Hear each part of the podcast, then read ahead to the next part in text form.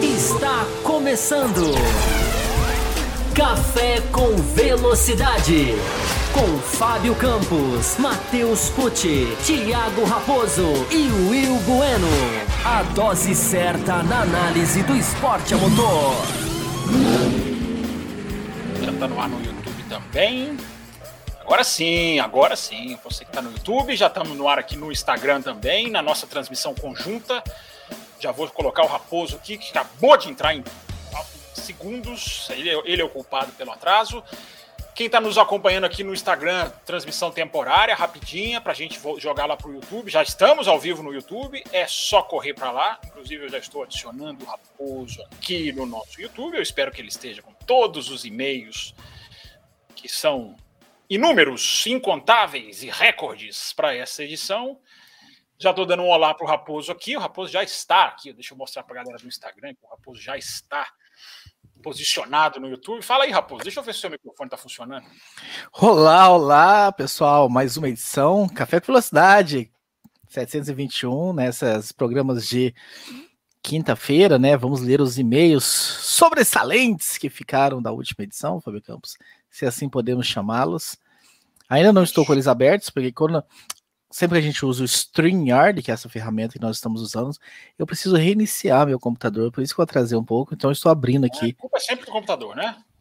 Exato. Então, aqui, Raposo, enquanto você se prepara, faz as suas últimas ajeitadas aqui, é você que está me mandando uma solicitação de entrar aqui no Instagram. É, é só você aceitar, é só você aceitar. Eu não sei fazer isso, Raposo, eu não sei aceitar, eu Uai. tenho que visualizar, entendeu? Tá fixo aqui nas mensagens, isso aqui, eu tô clicando aqui e não tá dando nada, eu não sei aceitar você na conversa. Tinha que, ter, tinha, tinha, que ter sido feito da maneira contrária. Mas, enfim, no Instagram, gente, a gente está temporariamente chamando aqui o pessoal. Olha, a gente vai falar dos, como o Raposo disse aqui no YouTube. Se você não ouviu, você não está no YouTube ainda. Uh, a gente vai falar né, da vitória do Ricardo. A gente ainda tem muita coisa para falar da batida, do toque, Lewis Hamilton, Verstappen, teve repercussão, teve declaração, enfim, a gente recebeu mais mensagens, né, Raposo? Daqui a pouquinho ele vai responder para mim, sobre o Grande Prêmio da Itália depois da nossa edição de segunda-feira, ou seja, a gente gravou a edição segunda-feira, já com um número de e-mails que o Raposo falou que é recorde. Eu não vi, eu não contei. O Raposo falou que o número de páginas deu o número recorde. É... E a gente recebeu mais e-mails ainda dessa nessa opção, então a gente vai fazer um programa com muita, muita interação, fora o pessoal aqui que está no chat, que eu já vou falar quem está no chat aqui do nosso YouTube, que é para onde a nossa live vai ficar, vai migrar, vai ser fixa. O Erasmo Henrique, o Jorge Barbosa, o Venâncio Delgado, quem mais aqui? A Esther Santos, o Igor Rondon, tem mais gente aqui, o V Martins, o Cleo, tem dois Martins aqui, o V e o Cleodemir. Vocês são parentes? Não, são irmãos? É, então essa galera já está toda aqui no chat esperando para enfim, mandar bala nas perguntas, que hoje é aquele dia, né? Quinta-feira a gente interage mais com o chat, a gente interage mais com os nossos ouvintes, deixa uma pauta um pouco mais livre, embora, claro, né? Esse grande prêmio da Itália, tem muito assunto, tem a renovação dos dois pilotos da Aston Martin, a gente pode. A gente vai, pode e deve falar sobre isso também. Então, você que está aí no Instagram, ó, a última quinta-feira teve gente que migrou, ouviu a chamadinha no Instagram e veio para o YouTube. Então, você que está aí no Instagram, aguardo vocês aqui no YouTube, junto com o Tiago Pereira Raposo. Prontinho, seu Raposo. Eu estou no YouTube copiando, copiando o link, entrando lá nos nossos grupos de WhatsApp e mandando o link para a galera do WhatsApp que está desavisada, não sabe que está rolando um programa. Então... É, o link foi enviado lá durante a tarde, mas é bom fazer um lembrete, né? É bom fazer uma, é sempre bom fazer uma. uma ah, aquele, né? aquele pessoal lá não presta atenção em nada, né? Não presta atenção, não reparam em nada. São como vocês nas corridas de Fórmula 1. E aí, Raposo, você quer que eu já dou uma olhada no. Você quer que eu já comece a ligar para o chat aqui, ligar, me ligar no chat, né? Falar direitinho. Ou você já Pode ser. Eu tô com medo, com medo do número de e-mails, hein? Vamos, quer começar com e-mails? Os e-mails estão abertos já. Vamos, vamos começar com os e-mails, vamos alternando e-mail com chat aqui, ó. Já tem perguntas. Então eu vou, eu vou começar com o meu querido. Quando a pessoa mora na mesma cidade que você, tem algum nome? Porque quando você nasce é conterrâneo, né? Mas. Mas enfim, o meu, é, meu vizinho, vou chamar de meu vizinho, vizinho vou chamar de vizinho, meu vizinho. Vizinho, vizinho. Meu querido vizinho Michael Carlos Kinopak, ou Quinô, para os mais íntimos, que ele diz o seguinte: vocês acham que a McLaren. Tem algumas perguntas, hein? Vocês acham que a McLaren estava merecendo este resultado em Monza? O que explicaria o desempenho ruim de o Pérez na Red Bull? Tem mais algumas aqui. A gente vai. Vamos, vamos limitar o Kinopak a duas perguntas? Vamos... Você quer ler todas? Não, você que é o âncora, você que manda. É... Não, vamos lá, vamos mandar todas, mas vamos segmentando aqui, né? Vamos, vamos... Se bem que segmentar vai ser mais difícil, né? Vamos responder todas do, do Kinopak, então. Vai, vamos dar uma colher de chá vai, só, só porque ele é vizinho, só porque ele é vizinho. Só porque ele é vizinho e ele nos acompanha. Vai chamar eu pra lá na casa dele comer no domingo. Isso. É, só lembrando, né, gente? Essa aqui é uma edição especial do Café de quinta-feira, que só está existindo porque nós tivemos uma participação massiva de mensagens. Então, cada vez que você manda uma mensagem para o café, aliás, deixa eu até colocar na tela aqui ó, o endereço para quem quer participar do café durante a semana, tá ali, viu uma notícia, ou assistiu o programa na quarta, quinta-feira, quer mandar mensagem aqui, ó, é só entrar aqui nessa, nessa no nosso endereço aqui, o cafécomvelocidade.com.br. Mas. Uma, diga, pode falar antes de você começar a responder a pergunta do Kino, né? Você colocou o endereço aí muito legal que você coloque, deixa esse aviso para a galera, né? De que quanto mais mensagens nós recebemos, mais desafiante fica a tarefa de ler tudo na segunda-feira, mais as chances da gente ter um programa extra na quinta-feira. Nessa segunda-feira, pela primeira vez, nós fizemos um bloco, né? Um bloco pós-corrida exclusivo para os nossos apoiadores e nós resolvemos abrir, né? Abrimos para todos os apoiadores, porque geralmente bloco extra são para os apoiadores da faixa cappuccino, mas a galera do café com leite ganhou a oportunidade. Só que semana que vem tem programa exclusivo. Semana que vem é só para a galera que merece. A colher de chá ficou essa semana. E semana que vem, Fábio Campos, qual vai ser o tema do programa extra? É, a gente teve, né, Raposo, uma uma. Cadê eu na tela? Pronto, apareci aqui. A gente teve essa semana, como você muito bem falou, né? A nossa, teve gente que escreveu lá no canal do YouTube, né? Poxa, fecharam o bloco, isso é maldade. Foi uma, foi uma. A gente tem que valorizar os nossos apoiadores. Fizemos isso hoje, que quinta-feira normalmente a gente faz programa fechado. Hoje a gente está fazendo esse programa aberto. E na semana que vem, como você falou, a gente vai fazer um especial só para os apoiadores da faixa Extra Forte e Cappuccino. Um, a análise completa do especial documentário do Michael Schumacher, né, que foi lançado na Netflix. Foi hoje ontem, ontem, né? Foi lançado ontem, dia 15, né? Hoje é dia 16. Sim. Então, apoiador da faixa eu vou até colocar aqui, Raposo, aqui, ó, para quem quiser apoiar, porque a gente teve gente entrando no apoio durante a segunda-feira para receber o bloco especial de segunda-feira, complementando a análise do Grande Prêmio da Itália. Quem quiser se tornar apoiador vai receber esse bloco, vai receber o acesso a esse bloco. Mas, como você falou, esse, esse bloco de segunda-feira foi aberto a todos os apoiadores. Agora, para os apoiadores da faixa, são três faixas, nós vamos liberar para duas: Extra Forte e Caputino. Semana que vem, na quinta-feira, provavelmente, mas semana que vem, o especial Michael Schumacher dissecado, analisado, e nós vamos falar não só do especial, como ele foi feito, fazer uma análise estilo Drive to Survive, vamos analisar também o Michael Schumacher, né? Nós dois acompanhamos, o Raposo certamente. Qual o tamanho de Michael Schumacher? Ai, meu Deus do céu, meu Deus do céu. Até, até o Schumacher tem que entrar na, tem que entrar na, na obsessão pelo tamanho. Mas vamos voltar ao Kino então, né? Bora, vamos começar a responder as perguntas. Pessoal do chat, ó, a gente vai começar no e-mail, vocês vão guardando as perguntas de vocês. Depois a gente tenta subir. Super chat tem prioridade, a gente sempre fala aqui. É... Vamos, vamos só desaguar um pouquinho os e-mails, né, Raposo? Porque a gente está com muito e-mail. Então vamos embora. Kino perguntou primeiro, então, vocês acham que a McLaren estava merecendo esse resultado em Monza? Merecendo demais. A McLaren, Kino, é, Michael Kinopak, né? A McLaren, ela fez... Uh, ela ficou a 48 milésimos da pole na Áustria, com o Lando Norris. Uh, o Lando Norris, mesmo Lando Norris, tem as duas famosas parciais roxas em Imola, antes daquele daquele errinho na última curva. Foi na última. Não, não, não. O errinho dele foi lá em cima. Mas ele tinha duas parciais roxas em Imola. Aliás, tem novidade do calendário, viu, Raposo? Se você, se você conseguiu anotar aí essa pauta durante os seus, no meio dos seus imensos e-mails, a gente pode falar um pouquinho de calendário. Tem algumas coisas para falar também. Uh, o Norris foi o primeiro, fez o tempo mais rápido no Q1 e no Q2 em Spa, antes dele bater no Q3. Então, Kiropak, a McLaren vinha construindo sim essa, essa vitória. E mereceu, o conceito de merecer, cada um tem o seu.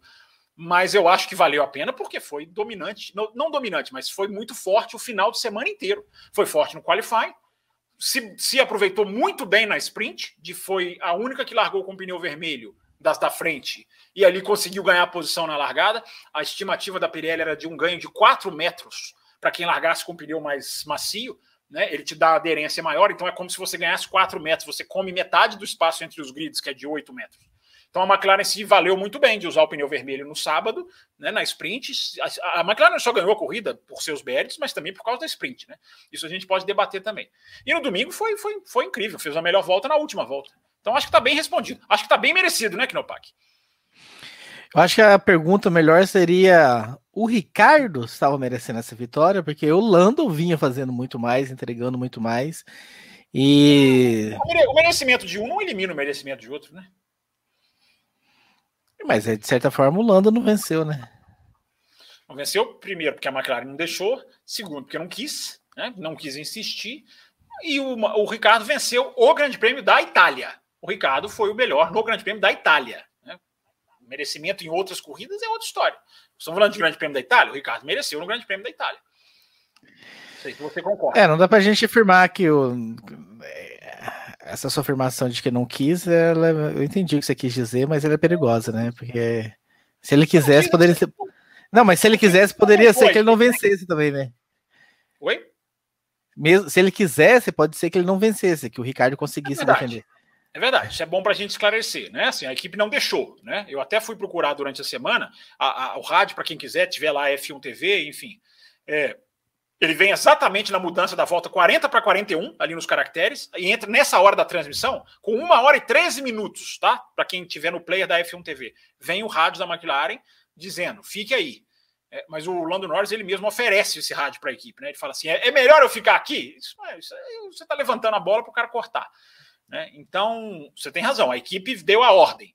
Mas aí o piloto descer do carro, né, satisfeito, e eu gostei de ficar em segundo, até tuitei sobre isso agora há pouco lá no arroba campusfb. Então, assim, eu acho que ele não mostrou, ele não demonstrou a gana do Carlos Sainz, por exemplo. A gente falou sobre isso na segunda-feira, né? Ele não demonstrou aquela, incom, aquela aquele inconformismo em chegar em segundo. Ele ficou feliz. Ele pensou mais na equipe. Essa geração já vem com um pensamento de equipe embrulhado na cabeça, né? Não vem com um pensamento de eu tenho que brigar, tenho que respeitar a equipe, mas eu também tenho a minha carreira. Não, essa, essa geração já vem mais ou menos, tem as suas exceções, mas já vem com o pensamento de eu tenho que obedecer à minha equipe nesta Fórmula 1, Raposo, onde os fins justificam os meios. Próxima pergunta do Kino é: o que explicaria o desempenho ruim do Pérez na Red Bull?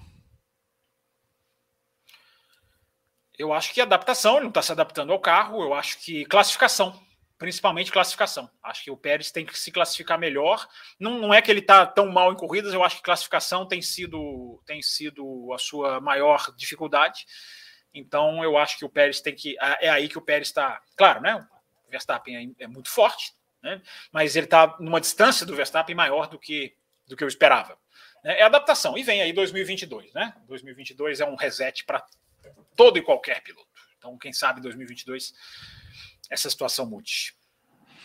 É, tem um fator classificação, né, nessa prova, como você falou, que, que, que justifica bem. Ele começou mal, né? Teve algumas melhoras, que a gente chegou a pontuar isso. Mas agora, novamente, ele vem de algumas corridas não tão legais. Vai ficar. Não, não, é, não tá tão desastroso. O ano não, não tá tão desastroso assim, mas também não tá tão legal. Clinton Brito mandando o seu super chat aqui para registrar o belo topete do Raposo. Vou até levantar a câmera para que vocês possam ver melhor. Preciso cortar, né? Não era para ser assim, não, Clinton, mas enfim. Você que está escutando a gente no podcast, né? Já que esse programa também sai no podcast, é uma luta minha, né? Para vocês do podcast receberem um programa. Entre no YouTube depois para vocês conferirem que belo topete do Thiago Raposo. Mas voltando aqui pro, pro, por favor, né? pro, por favor. pro Kino, Bottas versus Hamilton. Vocês acham que o Bottas agora poderá ser um diferencial na disputa do título? Ao mover, ele não será mais o cordeirinho do Hamilton. O que isso pode influenciar no campeonato? Bom, eu acho que o, o, eu acho que a gente tem que desmistificar um pouquinho essa história de, de que o segundo piloto é fundamental para os caras da frente serem campeões, né? Porque o, a gente viu o Bottas não teve influência nenhuma no Grande Prêmio da Holanda, o Bottas não teve influência nenhuma no Grande Prêmio da França. Né? Então, assim, essa posição estratégica, é claro que é melhor você largar com dois carros contra um, né? Claro que é melhor. Você, vai, você tem ali uma vantagem. Mas isso não é preponderante, né? Isso, isso não é essa. Eu acho que isso, isso se enraizou demais, né? Essa, esse pensamento está muito, é, é, de, de, digamos assim, disseminado, principalmente na imprensa inglesa, principalmente entre a imprensa escrita inglesa, esse negócio de precisa do segundo piloto. O Bottas mais dificultou para o Hamilton se bobear do que ajudou. O Bottas dificultou para o Hamilton na Espanha, ficou ali aquela meia volta que não deu posição, quase tirou a melhor volta do Hamilton na Holanda. Então, esse negócio de o segundo piloto é fundamental para o cara ser campeão. Mas a pergunta esbarrando na questão dos construtores, aí já é outra história. Né? O, o, o Bottas está fazendo a diferença nos construtores. Porque se a gente analisar que Hamilton e, Hamilton e Verstappen vão até o final do ano nesse ombro a ombro, uh, o, o Bottas e o Ocon, o Bottas e o Ocon, desculpa, o Bottas e o Pérez vão ser vão ser os caras decisivos na questão de pontos e o Bottas está na frente do Pérez. Então, isso explica o Verstappen ser líder do campeonato e a Mercedes ser a líder de construtores. E o Knopax segue dominando, né, que esse programa em termos de disputas e vencedores diferentes, podemos dizer que essa é uma das melhores temporadas da Fórmula 1? Boa pergunta. Em termos de corridas, eu acho que não. Em termos de corridas, são poucas boas corridas. Né? A gente teve o Grande Prêmio da Hungria, o Grande Prêmio agora da Itália. O que mais? Aí a gente sofre um pouquinho para achar outra, outra grande corrida. É, mas em termos de disputa do campeonato, o ano é nota 11. De uma escala de 0 a 10, o ano é nota 11. Então, a disputa do campeonato é diferente da qualidade das corridas, né? A gente sempre bate nessa tecla aqui no café. Então, em termos de disputa do campeonato, é sensacional. Variedade de vencedores, eu até tuitei sobre isso. É, é muito legal a gente ver quatro vencedores diferentes, fora dos, dos, dos bambambans, né? É, a gente viu o AlphaTauri o ano passado, a gente viu o Racing Point o ano passado, esse ano a gente já viu o Alpine, agora a gente já viu o McLaren. Tem alguma coisa aí, né? Numa Fórmula 1 tão previsível, tem alguma coisa aí. Mas o que quer que seja, não, não sei se vai durar muito tempo, porque esse carro tem os dias contados, felizmente, né?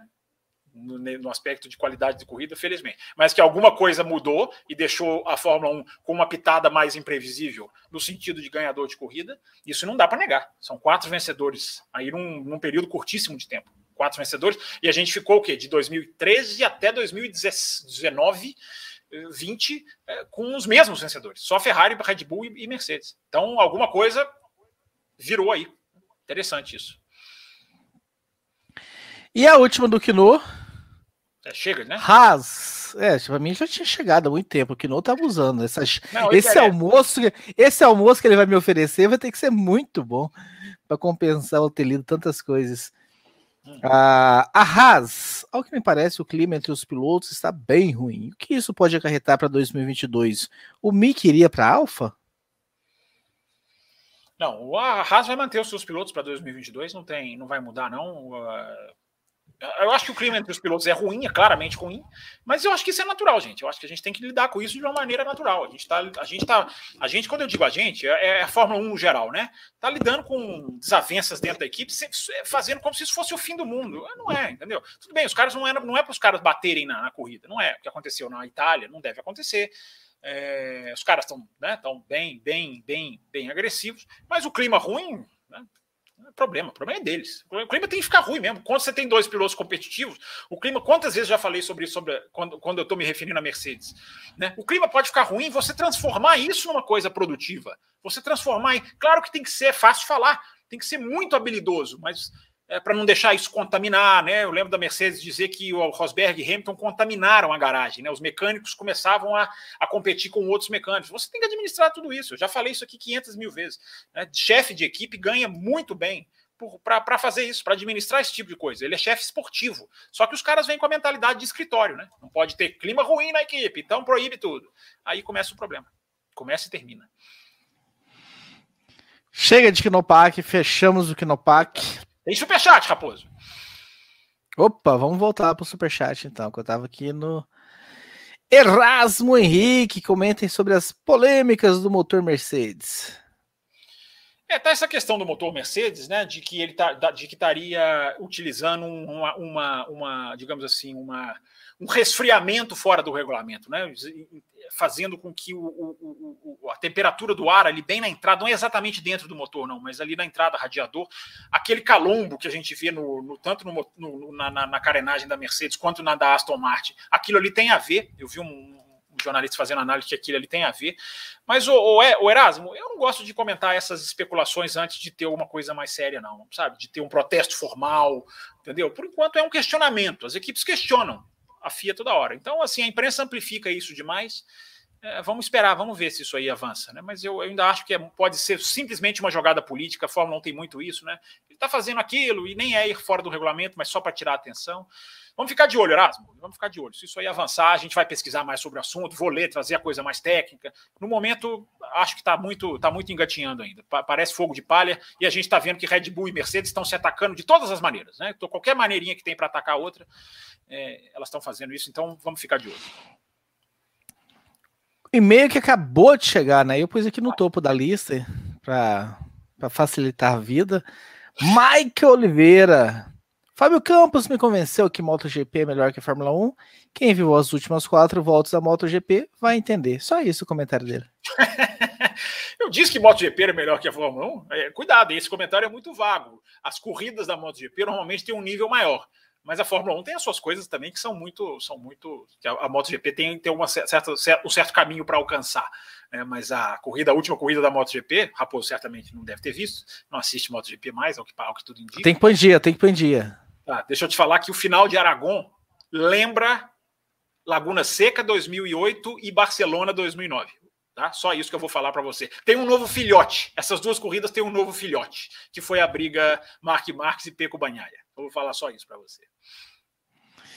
Dar um salve aqui pro nosso parceiro William Ávulos, né, da P7, a P7 que confeccionou as camisetas lindas com o logo do Café com Velocidade. Um abraço. Você que vai ao setor G de Interlagos, fique com a P7, uma galera gente boa. E você que quer correr de kart, ah, também em São Paulo, a galera da P7. E também os nossos amigos dos carteiros, senão o Ricardo Bannerman fica louco com a gente. Razão, ah, né? boas opções para vocês correrem de kart em São Paulo. Próxima pergunta, Luiz Montes. Boa noite aos que estiverem no programa dessa segunda. Olha o seu programa caindo para quinta, Luiz. Após o excelente desempenho do Bottas com o motor novo, podemos cravar que a Mercedes vai chegar ao mesmo com o Lewis Hamilton neste campeonato? Vai fazer o mesmo, né? Trocar o motor? A questão que fica é: e se não houvesse aquela salsicha na curva, haveria o um acidente? Não se haveria. sim, a culpa não. Quê? Na minha opinião, não haveria. Desculpa, mas eu achei que, tá, eu achei que tinha acabado a pergunta. Pode continuar. Te interrompi. Se sim, a culpa não seria toda da FIA, então espero estar contribuindo para mais blocos da quinta-feira. Então contribuiu, Luiz. Tá aí, ó. Contribuiu, contribuiu muito. É... Raposo, vamos deixar o acidente um pouquinho mais para frente. Assim, vamos, vamos, eu vou guardar essa pergunta, eu vou falar sobre isso. Tá. É, a, outra, a, outra, questão que ele coloca é sobre o Bottas, né? Sobre a questão do motor. Né? É, eu até já falei aqui, no, acho que foi aqui no café mesmo, né? De uma declaração do Toto Wolff já algumas semanas atrás, dizendo que estava estudando trocar o motor do Lewis Hamilton. Porque, gente, é uma coisa que é muito importante dizer. Né? O motor, à medida em que ele vai que ele vai né, percorrendo suas quilometragens, vai lá, quarta, quinta, sexta corrida, ele vai perdendo realmente a sua capacidade de giro, eles mesmos vão reduzindo, né? Porque o motor vai ficando mais velho, a possibilidade dele quebrar é maior. Então o motor ele perde, ele vai perdendo um pouquinho da sua, ele vai deixando de ser menos saudável.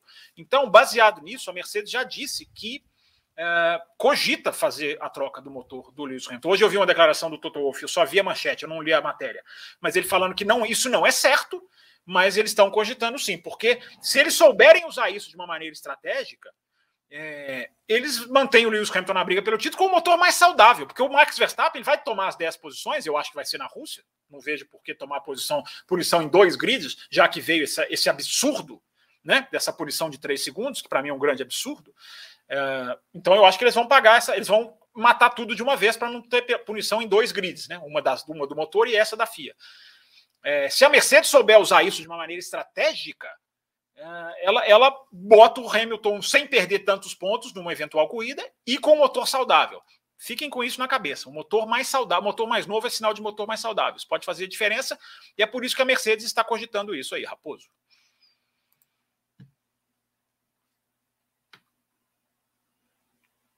Tira do mudo, rapaz. Próximo e-mail, Matheus Ferreira, da Arte Color Gráfica. Grande, Matheus. Corrida sensacional. Muito bom ver o Ricardo andando bem novamente, com chances real, chances real, chance real no singular que ele colocou, de vitória independente do que aconteceu atrás dele. Piloto do dia com todos os méritos. Eu não queria que essa vitória fosse ofuscada pela batida Hamilton-Verstappen, mas queria saber a opinião dos amigos. Na minha opinião, incidente de corrida, porém, por um lado, Verstappen poderia aliviar e deixar para tentar ultrapassar o Hamilton após a chicane, e por outro lado, o piloto da Mercedes não deixou espaço para o holandês. Com cada um tem a culpa no cartório, incidente de corrida, abraço a todos. O acidente é depois, então é isso? Você vai daqui anotando quem. Tô, tô anotando aqui, daqui a pouquinho a gente vai falar. Legal, tá registrada a opinião dele, isso aí. Isabela Gasparini. Que absurdo mulher mandar e-mail e ficar para quinta-feira, não ter sido lido na segunda-feira. Olha aqui a mensagem dela, olha a coincidência, a mensagem dela tá na tela aqui nesse exato momento. Olha só, ela participa do no, no ao vivo e no e-mail, através do e-mail. Olá, amigos do café. Me chamo Isabela Gasparini. Tá aí na tela. Quem tá no YouTube pode conferir, ler, ouvir a mensagem dela e vê-la ao mesmo tempo. E este é meu segundo e-mail, mas para vocês é o primeiro, já que esse não foi lido. Que aposto que era o Will Bueno, era o âncora. Se o seu e-mail não foi lido, eu aposto que era o Will Bueno, que era o âncora. Gente, nós estamos fazendo um programa especial para ler todos os e-mails. Se vocês não tiverem um e-mail lido, reenviem assim. Acabou o programa, vocês mandam, oh, cadê meu e-mail lido? Nós estamos fazendo um programa especial para ler tudo. Essa mensagem me corta o coração. Isso. E xinga o Will, xinga o Will. Gostaria primeiramente de dizer que sou uma adolescente. Vou até voltar para ver a foto dela. Ah, é Olha, você tem a foto do Jean. Mas, pô, você, quando fala que é adolescente, eu volto a ver, tem a foto do Jean. Você me dá um susto. As mensagens estão um rodando aqui, ó. As mensagens estão rodando aqui. Agora a questão do adolescente, para quem está chegando agora, é que a gente brincou num programa, né? Que a gente quer mais ouvintes adolescentes. Então é por isso que ela tá, que ela tá colocando isso. Então né? volta a foto dela. O pessoal quer ver se é adolescente mesmo, se tem cara ah, de adolescente. Pô, não, não, me complica a minha vida, não. Eu tô cheio de mensagem pipocando aí. Lê o e-mail, daqui a pouco eu acho aqui. Lê o e-mail aí, vai. Tá. Gostaria primeiramente de dizer que sou uma adolescente e marcar minha presença, já que vocês tanto sentem falta dos adolescentes, e também dizer que sou fã do programa desde 2019. Ô, louco, isso agora foi. Ah, não, já escreveu uma vez, né? O, e o Will Bueno não leu, deve ser por isso que ela ficou, demorou tanto tempo para escrever mais. Vocês são minha companhia semanal e a melhor análise do esporte motor que existe, deixando a torcida de lado e analisando com seriedade e sempre um ótimo debate, informação e considerações com o público. Sobre o GP de Monza, Ricardo mencionou que um dos pontos principais da sua vitória foi ter feito a largada, que inclusive que largada, no mesmo estilo que o Max fez na corrida sprint. Como seria isso? Obrigada e forte abraço. Raposo, picotou o seu, picotou bem o finalzinho aí. Você pode coloca de novo aí para mim. Ela falou que o Ricardo falou que um dos pontos da vitória foi ele ter feito uma boa largada e que ele se inspirou na largada do Max na sprint. E ela perguntou como seria isso, essa largada e tal. É, tá, tá sobre ela, é, tá, continua picotando aqui para mim, mas eu acho que deu para entender sobre a largada do Ricardo, né? Isso. Tá, é, eu acho assim, a largada do mas Ricardo sobre a, muito... sobre a comparação com a largada do Max na sprint que ele fez. Largada do Max na sprint. Eu acho um pouco diferente, porque o Ricardo, se a gente analisar, é, Isabela, as duas largadas, se você puder, veja na câmera, na, na câmera do helicóptero. É muito é curioso como os dois carros, o, lá, o Ricardo e o Verstappen, eles pulam, eles pulam juntos. O, o, a primeira fase da largada é, é, muito é muito parecida. E o, o Ricardo começa a ganhar na segunda fase da largada, não foi no pulo. Fase de largada é um termo técnico que eles usam, porque o carro tem toda a sua. Né, o carro tem os sistemas de largada divididos, né? Tem o, o, o salto, o torque, é, a hora, a, a, enfim, a velocidade das mudanças de marcha. Então é toda essa, essa é científico mesmo. Né? Mas é curioso, não sei se você viu, se você rev, ou pode rever, é, a largada deles é muito igual é, é, igual. E o, a McLaren começa a ganhar depois que os carros já estão bem, bem mais na frente, a McLaren começa a ganhar terreno. Dá uma reparada nisso, é curioso, é interessante. Eu quero que você coloque a última mensagem dela na tela agora, por Meu favor. Deus, de 9h42. 9h42. Não, faço questão. A mensagem dela é de 9h42. Com 400 e-mails para ler e você fica, você fica. Tá aqui, ó. Pronto, aqui, ó. Foi o Will mesmo. Eu sei, para isso que você quer, né? Pra, pra isso, foi o Will que não, leu, que não leu a mensagem dela. Peraí, que eu vou tirar print. Print, print. Printa a tela. Printa, manda pro Will no grupo. Vou mandar, vou mandar. Ah, 45 e-mails para ler você fica aí fazendo, fazendo brincadeira. Eu vou te silenciar nesse programa. Nicolas Nicomedes. Olá, bom dia, boa tarde, boa noite. Eu escuto o café mais de um ano, mas só agora, quando a minha primeira mensagem, manda a minha primeira mensagem. Gosto muito de ouvir vocês, admiro toda a equipe bastante. Fiz uma análise do GP da Itália. Senta que lá vem a história, Fábio Campos. E gostaria de saber se vocês podem dar as suas opiniões sobre ela e dar um feedback se possível. Segue a análise. Análise super aquecida da corrida. Categoria Fórmula 1, temporada 2021, GP da Itália. Corrida, uma corrida muito emocionante que nos proporcionou a quinta dobradinha de uma equipe não Mercedes em toda a era híbrida. Com bons duelos e acontecimentos que mexeram com a corrida e com os campeonatos e com o campeonato. Por fim, a pista é conhecida como o templo da velocidade e de difícil ultrapassagem. Demonstrou que por muitas vezes, mesmo essa pista pode ter suas dificuldades. Uma corrida muito boa. Pilotos. Ricardo, uma pilotagem necessária. Largou muito bem e manteve uma liderança segura, mantendo mais de um segundo à frente de Norris depois do safety car. O australiano fez uma pilotagem muito boa, sendo empurrado pelo motor Mercedes, que se mostrou superior em uma corrida de grande aceleração. E, e que o motor mais é necessário na temporada, né? Corrida de nota máxima, piloto do dia. Concorda com a análise do Ricardo, Fábio Campos? Que ele fez? Piloto do dia? Sim, acho que sim. Piloto do dia. Quem ganhou? Quem ganhou, pessoal do chat? Quem ganhou o Driver of the Day? Foi o Ricardo, foi o Ricardo. Deve ter sido ele, né? O cara o cara já, já, já, já move paixões, né? O cara já é um cara que muito querido, né? Faz uma corrida e ganha. É, então foi ele, né? Não sei, eu não pensei quem foi o melhor piloto do dia, não. Acho que foi ele, né? Acho que ele foi, ele foi muito bem. Não acho que foi o Bottas. Não acho. Eu revi um pouco meu, a minha análise da corrida do Bottas. É, depois, da, depois lendo sobre a corrida e analisando os dados de parada, pneu e tudo mais. Acho que foi o Ricardo, sim. Isso aí. Acho que concordo. Que o, Bo, o Borbnut, que também é adolescente, concorda comigo aqui, colocou ele aqui no chat. Análise que ele faz do Norris. Excelente corrida. Rendeu muito bem. Conseguiu fazer uma bela e corajosa ultrapassagem sobre Leclerc. Conseguiu se defender do Lewis Hamilton por boas voltas. E além disso, soube ser maduro para ajudar a equipe, ao invés de se priorizar a prejudicar a todos. Excelente corrida. Entendi. Qual que é o seu? Qual que é o seu? Por que, que você está assim, se, se retorcendo na imagem? Porque na análise dele ele disse, além disso, ele soube ser maduro para ajudar a equipe. É, você está escutando o que eu estou lendo? É ponto de vista dele. Eu acho que é normal, assim, cara. Eu, eu acho e eu estranho um piloto não querer ganhar, mas é o que eu falei no começo do programa. O pensamento de a equipe é mais importante é, da, é, é dessa geração. Né? Enfim, é o ponto de vista. Tem muito, não é só ele, não, Raposo. Tem muitos jornalistas elogiando a maturidade do Norris. Ele pode até ter sido maduro. Agora é o que eu falei no café de segunda. Se ele nunca mais tiver uma chance de vencer, e essa possibilidade existe, porque a McLaren não vence todo dia com esse carro, e a gente não sabe o que vai ser 2022, a gente não tem nem ideia. Se ele nunca mais tiver a chance de vencer, eu vou lembrar desse dia. Eu vou lembrar desse dia. Agora, tomara, porque é só para a pessoa não achar que eu estou torcendo contra, né? Tomara que ele tenha chance. Porque você imagina o que seria para a Fórmula 1 a vitória do Norris, né? Se tem um piloto que está merecendo nesse ano ganhar uma corrida, é o Norris. É maravilhoso que ele está tá pilotando. Então, uma coisa é o Norris piloto, sensacional. Agora, essa postura do Norris eu não concordo, mas o ouvinte, o ouvinte tem, um, tem um fundamento aí, os jornalistas estão falando, é maturidade. Enfim, eu acho que é maturidade demais. Mas é, pode ser, pode ser visto como maturidade. Muito bem, a análise que ele faz do Bottas um dos melhores da corrida. Fez uma excelente recuperação, saindo de último e chegando no pódio. Pilotou muito bem, conseguiu escalar o grid, aproveitando o novo motor. Uma corrida praticamente perfeita. Corrida muito boa. Não achei, não.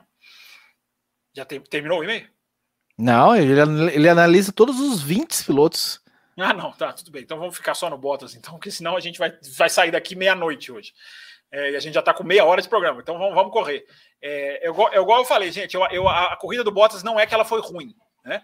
mas eu acho que ela foi menos boa do que se do que se do que se profetizou. Eu acho que a gente é, é, muito diferente analisar resultado de performance, né? Ele sai de último, chega em terceiro, mas ele chega em terceiro porque o Pérez teve uma punição, ele chega em terceiro porque os dois bateram e o principal, né? ele para na volta 26 depois do acidente com o safety car, igual a maioria dos seus adversários ali daquele daquela parte do grid, todo mundo volta com pneu branco e ele volta com pneu médio. Então, para mim, ele tinha que chegar mais longe. Tudo bem que o pneu médio poderia acabar lá na frente e ele perder. Mas eu acho que eu não acho que ele avançou tanto. Ele estava virando 1,3 mais rápido que o Ricardo num certo ponto da prova.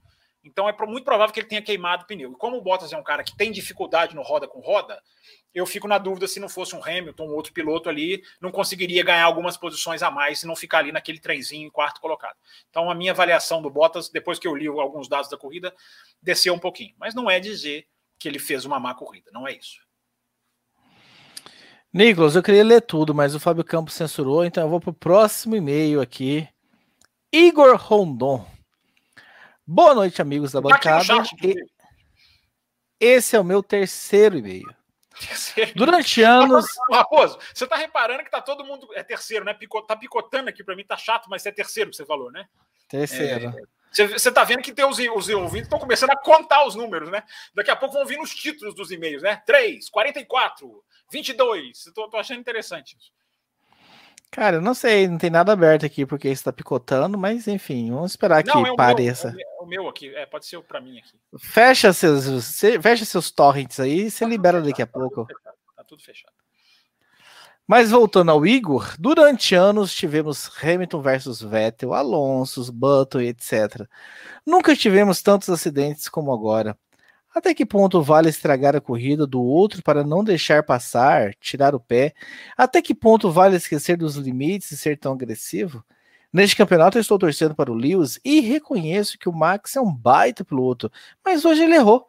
Passou ao lado do Lewis e sequer olhou para ver se o colega estava bem. A Mercedes também não teve a atitude infantil, chorona e antiética da Red Bull, não questionaram o caráter de ninguém. A pergunta é: até que ponto a FIA, a comissão, vai tolerar esses incidentes? Até que ponto as equipes irão se alfinetar e causar algo mais grave? O campeonato estava ótimo, mas esses jogos de imprensa estão fazendo o campeonato ficar chatos, está indo para um lado anti-desportivo. Ah, eu acho que a questão da imprensa, né, é, daqui a pouco a gente vai entrar no acidente, né?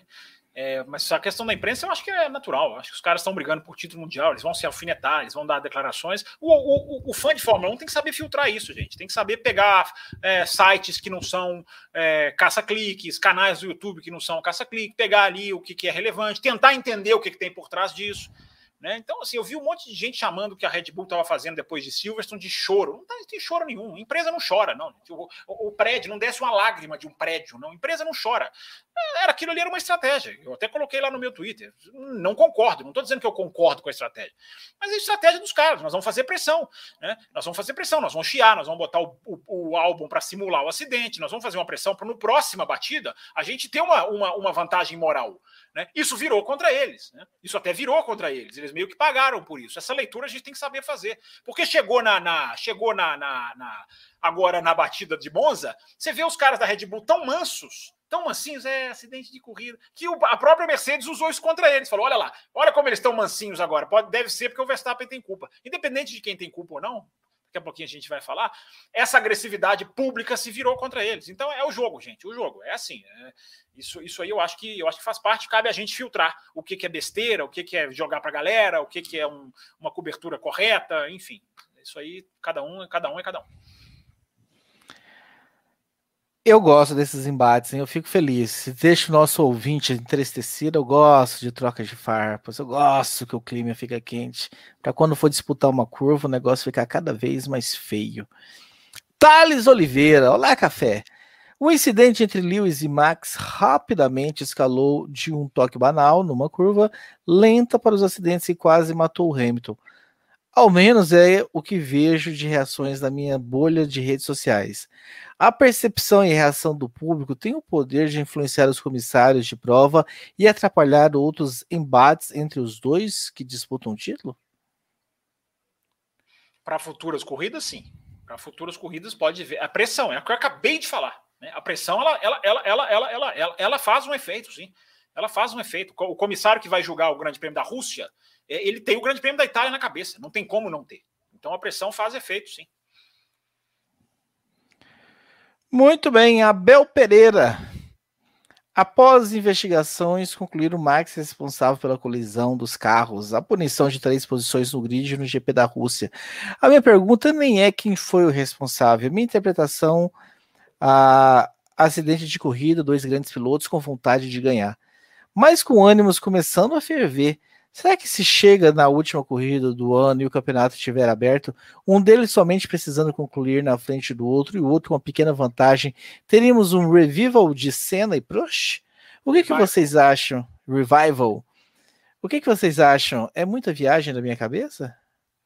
Não é viagem nenhuma. Eu acho que essa possibilidade cresce a cada acidente. A cada acidente que os dois têm, eu acho que a possibilidade de um novo acidente fica muito maior. Alguém guarda o rancor, o outro sair perdendo na hora que tiver na posição privilegiada na pista pode ser um pouco mais vingativo. Eu não acho que houve nenhuma, nenhuma dessas opções na Itália, tá? Eu acho que eu, eu, eu a minha leitura do acidente é que os caras tinham fizeram o contrário de Silverstone, os dois tiveram um certo cuidado. Mas, enfim, pessoas, quem quiser analisar só, só a consequência é outra coisa. Daqui a pouquinho a gente fala do acidente, mas isso aí que ele falou tem sentido sim. A chance do campeonato ser decidido numa batida, no sentido, ah, hoje, se bater, eu sou campeão, então, meu amigo, tô nem aí para você. Eu acho que essa possibilidade. Tomara que não aconteça, mas a possibilidade é grande. João Pedro Melo, salve pessoal do Café com Velocidade. Há quanto tempo o Sérgio Pérez está na Fórmula 1 mesmo? Essa é só a parte da pergunta, Fábio Campos. Tá, aqui, ó, enquanto eu vou ler, enquanto eu respondo, olha quem está aqui, olha quem apareceu na tela aqui, a mensagem na tela para você. Velho, velho, velho conhecido do café aqui, ó. Ah, o meu advogado, Dr. Lincoln. De Interlagos aqui, Lincoln Guidolin. Dr. Lincoln. Não sei se ele ainda é apoiador, mas enfim, já foi. Quem... Não, não é. Ele, o cara tá sobrando dinheiro, tá sobrando dinheiro, ele deixou de ser apoiador. Não tem problema não. E... apoiador pode entrar e sair, a gente não. E quem, e quem vê ele bonitinho nessa foto aí, não, não vê o, é, viu, o mal acabado, o mal acabado que aparece em Interlagos. Nunca viu ele Interlagos. Três dias com a mesma roupa. Três dias com a mesma roupa.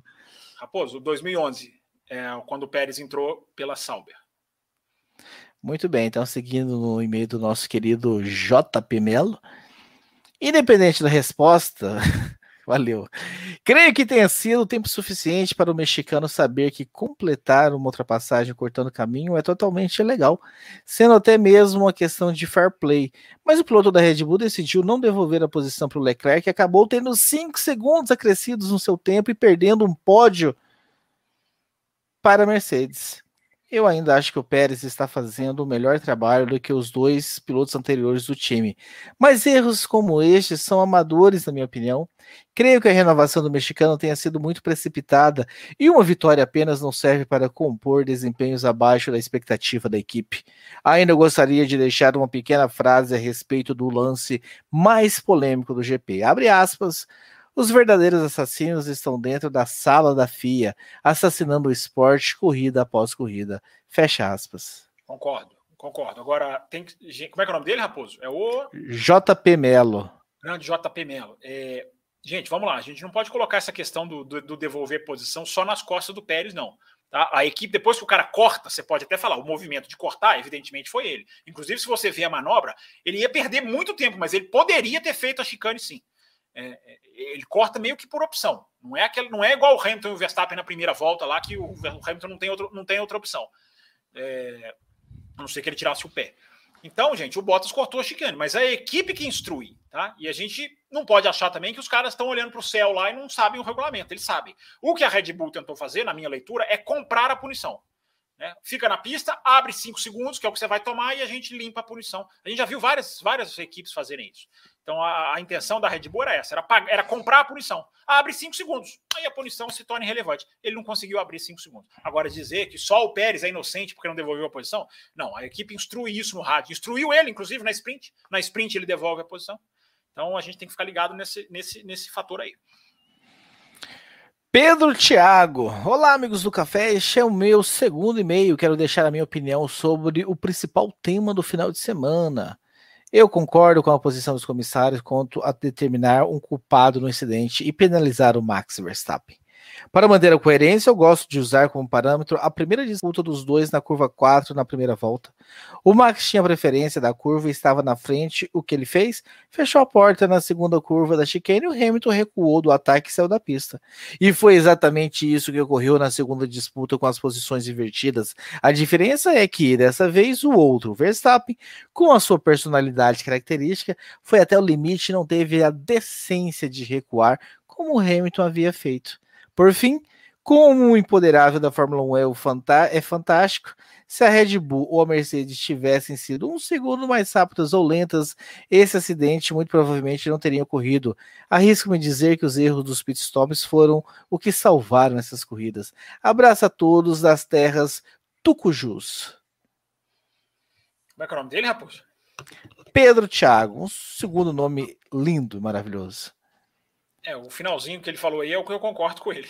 O acidente eu não concordo, não. Daqui a pouquinho a gente vai fazer a leitura completa do acidente. Não concordo, não. Eu, agora, o que ele falou do, do, do, do dos os boxes colocaram os dois né, na briga, agora não foi também os boxes. Concordo mais ou menos. Ele falou que os boxes salvaram a corrida. Não, a corrida teve outras coisas, né? Não foi só, não foi só, enfim, é, Hamilton e Verstappen. Não.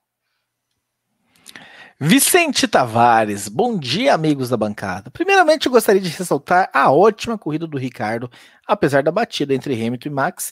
Não foi uma corrida que o Ricardo ganhou de mão beijada, foi merecido, liderou de ponta a ponta. Punição. Esse ano em especial não anda muito chato por conta de punições. Na minha opinião, punição, quando dada, tem que ser cumprida em pista. Esse negócio de acrescentar tempo no final de corrida não está com nada. O piloto faz uma ultrapassagem regular e, mesmo sabendo disso, não se importa passando, pensando que vai abrir o tempo necessário. Isso não pode acontecer. Qual a opinião de vocês? É, eu acho que isso aí é a questão seguinte, né? É, depende da, do que acontece. Se o cara sai da corrida, a, a, a, a punição, a análise fica para depois da corrida, até porque aí tem a chance dos caras irem lá, né? O Verstappen e o Hamilton foram lá na sala da FIA. Enfim, é... a questão. Aí, quando o cara já saiu da corrida, e se ele toma uma punição, ele paga a punição no grande prêmio seguinte. O Hamilton em Silverstone estava na corrida, então ele toma ele toma punição dentro da própria corrida, né? É... Enfim, eu acho que o problema é se a punição é justa ou não o, modo de pagar é, enfim, aí é outro debate, né? É outra. Paga por punição, paga no grande prêmio seguinte, enfim, quanto paga? 10 segundos, 15 segundos, 40 segundos, enfim, aí é outra, é outra questão. Né? Cleiton Batista Mendes, boa noite. Este é o meu sexto e-mail e eu vou ajudar o grão-mestre Fábio Campos a comprar uma miniatura daqui umas 94 semanas. Achei a corrida interessante, mas como o agente do caos, uma boa rivalidade sendo desenvolvida, um Botinhas muito bem e um pódio muito belo, mas achei que este carro ficou muito travado na pista de Monza e a culpa foi da redução da carga aerodinâmica deste ano. E Fábio Campos, este carro não volta mais em Monza. A ideia do Toto Wolff é fazer o Russell um massa do Schumacher? Tipo aquele quieto de depois da sua vez? Eu acho que é exatamente isso. Eu acho que é exatamente isso. É, primeiro, assim, esse carro não volta mais a Monza, apesar dessa boa corrida, né? Mas o que a gente viu no qualifying foi tão vergonhoso, né? Aquele negócio de freia, vácuo, né? Esse carro não dá para fazer esse carro com esse qualifying. Pior é que a Fórmula 2 foi igual também, enfim. É, o fato de Monza dar vácuo, eu acho que Monza deveria ter um qualifying especial, né? só para Monza. Porque, inclusive, esses caras parados na pista nossa, é, é muito, é muito próximo de uma tragédia. Se você vê a câmera on board, acho que eu falei isso segunda-feira, né, Raposo? Você vê a, a câmera on board, os caras se aproximando de carros parados, enfim, sabe? É o piloto morre disso aí, gente. Villeneuve morreu assim. Né? O carro tava, tinha um carro lento, ele subiu no carro, voou. É, e tem uma câmera do Verstappen que é assustadora, assustadora, na curva 2, na, na, na segunda chicane, melhor dizendo na De La Rodia. É, ele, vai, ele chega ali uma hora, tem três carros praticamente parados, e ele nem mexe muito o volante do primeiro carro, porque ele acha, até ele entender que o segundo carro lá na frente também está parado, perigosíssimo. Esqueci a pergunta, Raposo. É, o que, que, é mesmo? Aí você me quebra, Campos. Deixa eu dar um Ctrl Z aqui. Se o Toto, a ideia Toto vai fazer do Russell massa. Ah, tá. É, eu acho que é exatamente isso aí. O Toto Wolff Gente, isso é uma informação que tem jornalista que já pegou. Os caras vão trabalhar a Mercedes muito domesticada o ano que vem. Eu não estou falando que eles vão é é, é, é, é, fazer um massa do Russell, fazer do Russell um massa. Não sei, o Rosberg deu uma declaração esses dias na, na, na Holanda, onde ele estava, que a Mercedes sempre foi muito justa, né? no sentido de privilegiar, enfim. É, mas que eles vão domesticar o, o, Russell, eles vão. Eles vão pegar o menino e falar assim: olha, não, não, aqui não, agora não, espera. Entendeu? Eu acho que não é que eles vão ser injustos no sentido de transformar o cara num segundo de uma vez. Agora, eles não vão permitir briga, não, gente. Infelizmente mesmo, né? É, é, é, é, nossa obrigação aqui, minha, inclusive como jornalista, não aceitar isso como uma coisa normal, criticar esse tipo de coisa.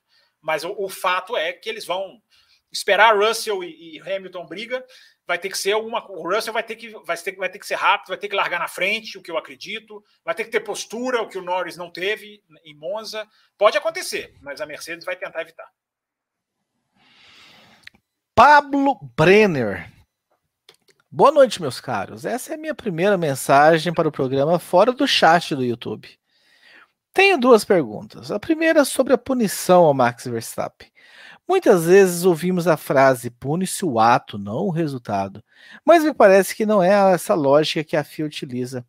Vocês acreditam que a punição ao Max teria sido a mesma se ao invés de ele ter aterrizado na cabeça do Lewis Hamilton, ambos os carros tivessem apenas adentrado a zona das britas sem conseguir prosseguir na corrida? Eu acho que tem razão que ele fala da consequência, mas eu acho que não. Se os dois carros fossem para brita, normais, bonitinhos, eu acho que eles iam punir o Verstappen, sim, pelo incidente de tirar da corrida ou não. Né? Eu não acho que o, o carro subir em cima do outro influenciou na punição, não. Mas é, eu acho. Enfim, a cabeça desses caras é, é totalmente maluca. Segunda pergunta. Alguns dias atrás, um amigo meu que não acompanha a Fórmula 1 que fez a seguinte pergunta: Por que, que não existem mulheres correndo na Fórmula 1? É uma pergunta bem simples, mas eu não soube responder. Qual a opinião de vocês? Uma boa pergunta, hein? Uma boa pergunta. É, eu acho o seguinte: eu acho que não, não tem mulher na Fórmula 1, porque a, a, a base do esporte é muito é, machista, era mais, né? Anos atrás, 10, 15 anos atrás era mais. Machista no sentido de que muito. Né, a sociedade tem a ver com isso, claro, o pai não quer, muitas vezes não quer que a filha é, corra de, de carro, isso está mudando, enfim, está acabando esse negócio né, de boneca para menina. É só gente atrasada que acha isso, né? Carrinho para menino, boneca para menina. Felizmente, felizmente essa nova geração está vindo mais solta dessa bobeira. Então, como é uma coisa muito histórica, né, não existe, não existiu um trabalho de base. Mulher para chegar na Fórmula 1, embora a Fórmula 1 queira muito, precisa de um trabalho de base, precisa que haja essas meninas escalem o pelotão, digamos assim, para chegar lá. Como isso vem de uma raiz histórica muito masculina, até isso mudar vai levar um tempinho. Tá, e a W Series, a gente já discutiu a W Series aqui. Eu não sou a favor do modo como o campeonato é feito, mas o campeonato tem lá o seu valor. Então, não tem mulheres na Fórmula 1 porque não, não houve preparação. Elas têm que seguir o caminho. Estão começando, tem, tem, tem, cada vez mais meninas aparecendo. Então, daqui a uns anos, a gente espera que, que tenha, né? Tomara. Felipe Duarte, olá, cafezetes. Olha, corrida boa devido às disputas e, claro, o incidente entre Hamilton e Verstappen e o santo Halo. Agora, considerações. Acho péssimo o resultado dessas punições pelos incidentes de corrida. Estão manchando uma disputa de campeonato que não vimos há tanto tempo. Punir o Max por três posições no grid por causa da consequência do incidente e não pelo movimento em si, onde ele tem 50% de culpa junto com o Hamilton, um incidente de corrida isso mancha o campeonato. Se essa situação mereceu três posições no grid, o movimento de Hamilton em Silverstone foi passível de bandeira preta, uma corrida onde ele tomou 10 segundos, venceu e viu seu competidor, competidor não pontuar. Eu tenho medo que isso continue e tenha um campeonato manchado pelos comissários. É, esse ponto que ele coloca é muito interessante, né? Esses caras vão influenciar o campeonato mundial, gente. É muito, é muito provável que o campeonato mundial vai ser decidido por um, dois pontos e a punição vai ter peso. Na Inglaterra não teve, né? Porque eu, eu sou, não sou a favor da punição na Inglaterra, embora eu ache que ali era muito mais, né? É uma coisa muito mais intensa, uma manobra muito mais. Tem mais argumentos quem defende a punição e eu não defendo. Para mim foi, uma, foi um incidente de corrida. Eu não vi o Hamilton fazer nada assintoso em Silverstone. A, a de Monza é banal, é um acidente besta, é um acidente bobo. Uh, e esses caras vão decidir o campeonato se eles fizerem isso. Na Inglaterra, o Hamilton tomou a punição, mas foi lá e, e comprou, como eu falei do, da, da, Red Bull agora há pouco. Ele compra a punição no sentido que ele vai lá e tira o tempo da punição. Né? Isso pode ser discutido, né? A punição não é para ser comprada. Não é para ser retirada na velocidade. Isso é outra discussão. Mas os caras não influenciaram no campeonato na Inglaterra. Agora, dependendo do que acontecer na Rússia, vai ter a influência da, da, da, punição, que é descabida, na minha opinião. Descabida. Porque o conceito de, de acidente de corrida é o, como eu falei essa semana, é o a, a, a, incidente de corrida é o urso panda do automobilismo. O Raposo é mais velho, vai lembrar. Né? Os ursos pandas tiveram uma época em que o mundo inteiro zelava por eles, pedia por eles. Eles ainda sofrem né, de ameaça de extinção, mas eles quase foram extintos. Então, o incidente de corrida é o urso panda do automobilismo. Está é, é, tá praticamente extinto. Não tem. Tem batida, tem que ter punição. Tem a punição horrorosa, escalabrosa para o Ocon. Horrorosa na curva 2, na espremida que ele fez, igual ele fez com. O, é muito parecido com que o, com que o Leclerc fez com o Hamilton em 2019 e não foi punido, e tomou uma bandeira vermelha e preta. Eu até coloquei eu até retuitei essa mensagem que eu tinha tweetado lá em 2019, elogiando, né? Ah, isso aí, bandeira vermelha e preta, uma, dá uma advertência pro cara, né? Não sai punindo. Eu, eu, eu retuitei, mas escrevendo em cima, né? Acabou, não existe mais isso. A mesma manobra os caras punem. É, é a FIA do Jean Todt, né? A FIA é a, a Fórmula 1 é a cara do presidente da FIA. Vamos, Fábio Campos colocar a data de nascimento na tela para ver quem que é mais velho aqui. A minha tá aí, ó, 27 do 8 do 80. Eu não tô com o documento aqui, mas é mais, eu sou mais novo que você, todo mundo sabe isso. Você é de 80, eu sou de 79. Não. Vamos lá, próxima pergunta. Ô, Raposo, Fa... antes, antes, de você ler, me dá, uma, me dá uma previsão de quantos e-mails a gente ainda tem, que eu tô querendo Cara, dar uma olhada. Tem muito. Eu tô querendo ajudar o pessoal do chat aqui, ó. O pessoal do chat tem tá mais... ficando muito. O pessoal do chat tem tá mais seis... Tem mais seis folhas de Word aqui de e-mail. Uma folha caracteriza o quê? Uma folha tem quantos? Depende da, depende da animação da galera. Michael Bueno. Fala, pessoal do Café com Velocidade. Aqui quem fala é o Michael de Curitiba. Ô, Michael, você tá no grupo lá de Curitiba? Eu já perdi o, as, o nome de quem tá ou não. Lembrando que quem tá ouvindo, que é de Curitiba ou região, tem um grupo CV Curitiba, onde, quando a pandemia passar, marcaremos um encontro. Mande o contato, o número de telefone, para ser colocado nesse grupo de WhatsApp. Pessoal, pandemia? não, aqui não. Pessoal, ontem o GP da Itália tivemos a primeira dobradinha da temporada e veio surpreendentemente da terceira força. Eu gostaria de saber de vocês a opinião para 22 para o 22 da McLaren, pelo 2-2 da McLaren, eu acho, né? então da, pela dobradinha. Será que teremos uma mudança de ordem de forças? Como correu em 08 quando a McLaren. Ah, quer saber do ano de 2022. Como correu em 08 quando a McLaren e Ferrari foram se digladiando até a última prova e, consequentemente, pecando para o desenvolvimento do carro de 2009. Um abraço a todos e partiu tomar uma com Raposo em Curitiba. Ah, então ele deve estar no grupo. É, bom, 2022 é impossível. Como é que é o nome dele, Raposo? Michael Bueno, primo do Will Bueno. Michael Bueno, né? É, mais um Michael. A gente tem muito Michael na nossa audiência. Né? Michael, Maicon, a gente tem muito. É, é impossível prever sobre 2022, gente. É impossível. Essa, essa pergunta eu não vou nem nunca tentar. Porque não sabe como é que estão os projetos. Nenhum carro foi para a pista ainda. A gente sabe que a Ferrari já virou tudo para 2022. A McLaren é muito boba se não tiver virado também é, as equipes lá do fundo do grid, Williams, Haas, Alfa Romeo, enfim, essas equipes têm que estar todas viradas para 2022. A Mercedes também e a Red Bull também. A gente não sabe o percentual de 2021 que essas equipes ainda, mas é um percentual pequeno. Tá todo mundo voltado para 2022. Então a gente não sabe o que vai acontecer. Né? Eu acho que a McLaren, eu vou tentar responder ele para não deixar, ele merece. Né? O cara que manda e-mail merece a gente responder. Menos o próximo. É, tá eu acho que a McLaren ela tem demonstrado uma evolução e ela tem um, um ela tem uma uma, digamos assim, uma. É, como é que eu vou dizer? Uma, um currículo recente de Superchat. Superchat, né? Já, já vai na tela aqui. A, a McLaren tem um currículo recente de resultados. A, a, a proporção ponto por investimento da McLaren é muito boa é muito boa. Ela tem um orçamento muito menor, ela, ela, ela, ela vendeu a própria fábrica, vendeu e alugou, né? Ela está na própria fábrica, mas ela, ela não é mais dona. Enfim, ela fez o pediu empréstimo, ela sofreu nessa questão da pandemia. Mas a relação ponto por investimento dela é excelente. Então, quem tem uma relação ponto por investimento boa, pode sair, mostra que tem competência, pode sair na frente de 2022. Mas é tudo muito, é tudo muito escuro, tá tudo muito no escuro, a gente não tem a menor ideia. Eu não gosto de chutar, eu não gosto de olhar para o futuro, eu não gosto de arriscar previsão. Eu, como jornalista, eu gosto de analisar com dados. Eu gosto de analisar os fatos e, enfim, comentar, errar e acertar. Ficar olhando para o futuro, não vou arriscar, não.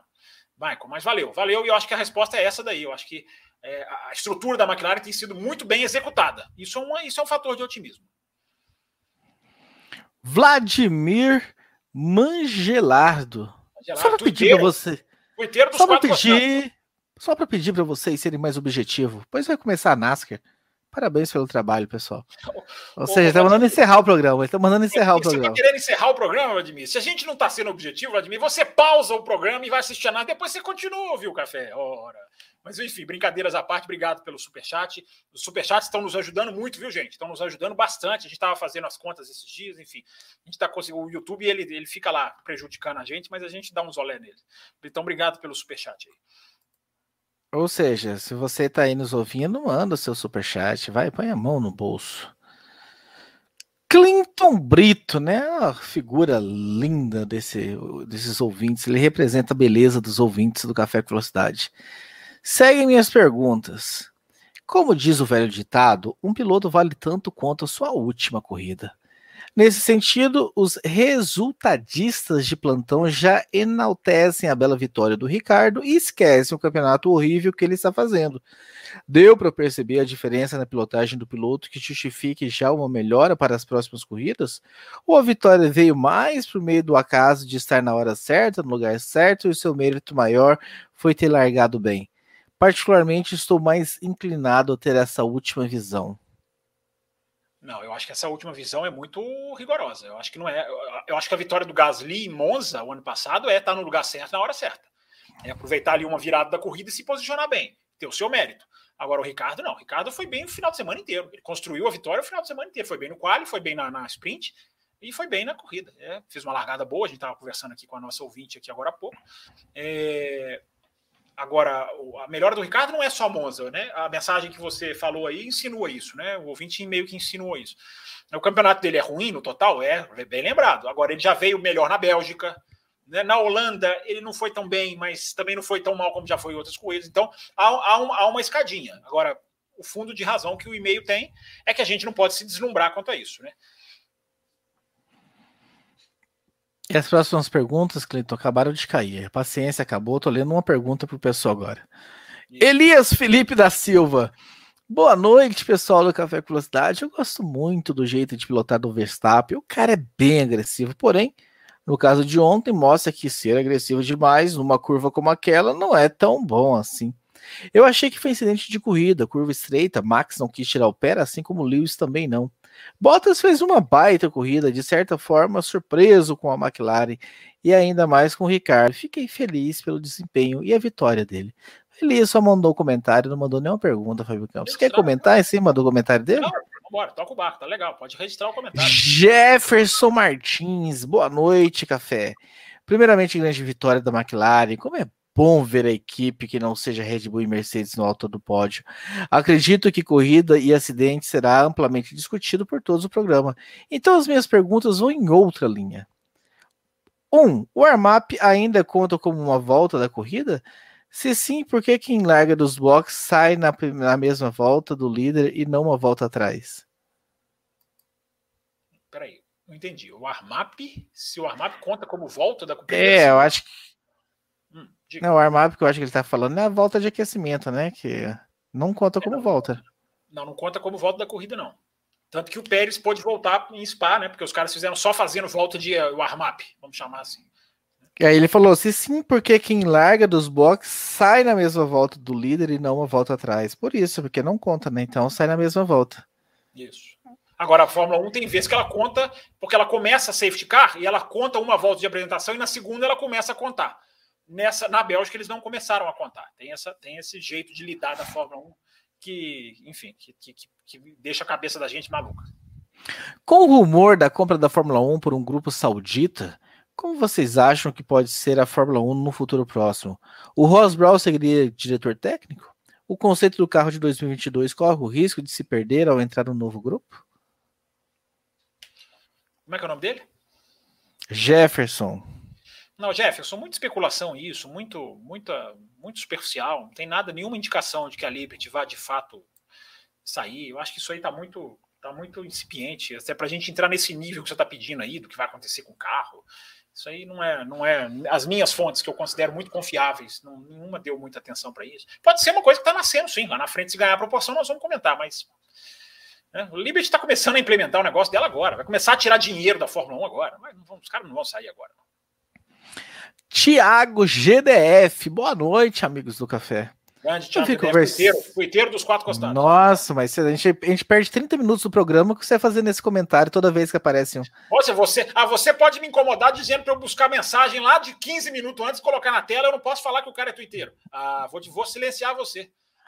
Vi que o Verstappen postou no Twitter uma mensagem com um trecho que dizia: The incident could have been avoided if I had been left enough space to make the corner. Você pode ler em português, não tem problema nenhum não, tá? Ninguém reclama não. Você pode traduzir aí, você sabe traduzir, você pode traduzir. You need two people to make that work and I feel I was squeezed out of it. Eu gostaria que o Fábio Campos comentasse o que ele achou dessas palavras. É... Eu não sei, não sei inglês. É... É, a gente vou comentar Twitter do piloto. Eu fui espremido. Qual que mais que ele falou? Qual foi a primeira frase dele aí? É, precisa de dois para. Teve, teve, teve, isso também, ele declarou, não sei se foi no Twitter, no site, precisa de dois. Eu te joguei, eu te joguei aqui no nosso chat privado para você ler. É, é, o acidente poderia ter sido evitado se tivesse dado espaço suficiente. O Hamilton deixou espaço suficiente, tanto que ele tinha uma roda na pista o tempo inteiro. Então, enfim, gente, ficar comentando o que, que o piloto achou. Claro que o Hamilton achou que ele tem razão, claro que o Verstappen achou que, ele, que o outro tem, tem razão. É aqui, ó, ele falou aqui, aquilo que eu ia dizer aqui, ó, precisa de duas pessoas para fazer funcionar e eu achei que eu fui espremido. Você foi, foi sim, o Verstappen foi espremido, mas foi espremido na lei, na legalidade. Foi diferente. O Verstappen jogou o Hamilton muito mais longe lá na, naquela segunda curva, lá na segunda chicane, do que o Hamilton fez com ele. O Hamilton deixou um espacinho para ele.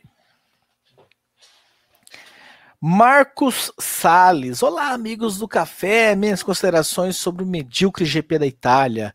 A Fórmula 2 foi melhor no fim de semana. Um, esse formato da Sprint Qualify é muito ruim. Pior ainda, o Jean Todt e o Ross Brown dizendo que a sprint foi épica. Acham que somos idiotas? Dois. Ah, isso, é isso eu concordo com há um, há um culpado na batida entre Max e Lewis? Aquelas. As, ele colocou o termo em inglês aqui da, da salsichinha lá. Que não faço ideia o porquê estão ali.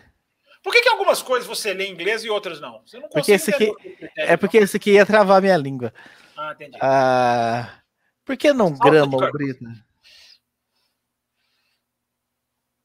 Qual foi a pergunta? Repete. É, você fica falando em cima de mim, aí a hora que chega a pergunta você não escuta mesmo, né? Por que não grama o Brita? Não ouvi de novo. Fala, fala, fala aí de novo. Meu Deus! Por que não grama o Brita? Porque grama ou brita ali não teria o efeito que eles querem. Eles querem um efeito que o cara perca mais tempo tentando cruzar a chicane. Eu acho que o problema não é a sausage curb, a, a zebra salsicha. O problema não é isso. O problema é você punir o cara. Né? A zebra fez o papel dela. Ela tirou velocidade, só que o problema é que ela tirou velocidade de um cara que não saiu da pista totalmente. O Verstappen estava tecnicamente na pista. É isso que eu estou vendo uma enorme dificuldade das pessoas entenderem. E tem gente no Twitter que você fala isso para a pessoa, a pessoa entra por um ouvido e sai pelo outro. Mas isso é normal, né? Se do Twitter, do Brasil, as pessoas simplesmente não querem assimilar um fato. Né? Então, assim, o ouvinte escreveu esse e-mail né, antes do, do programa de segunda. Eu, eu não estou dizendo isso para ele, não. Eu estou dizendo quando alguém, quando a gente mostra para alguém, porque eu demorei a perceber, quando a gente mostra para alguém que a roda do Verstappen está na pista o tempo inteiro, isso muda completamente a análise, principalmente no sentido de punição. Então o Verstappen ele salta, quica, pipoca na salsicha lá, na, na, zebra, mas o carro dele está na pista. Então isso muda totalmente a análise. Muda, porque ele não saiu da pista. Tem gente falando aí, acho que eu, você leu um e-mail aí. Verstappen cortou a chicane. Não cortou chicane nenhuma, ele estava na pista. É, então.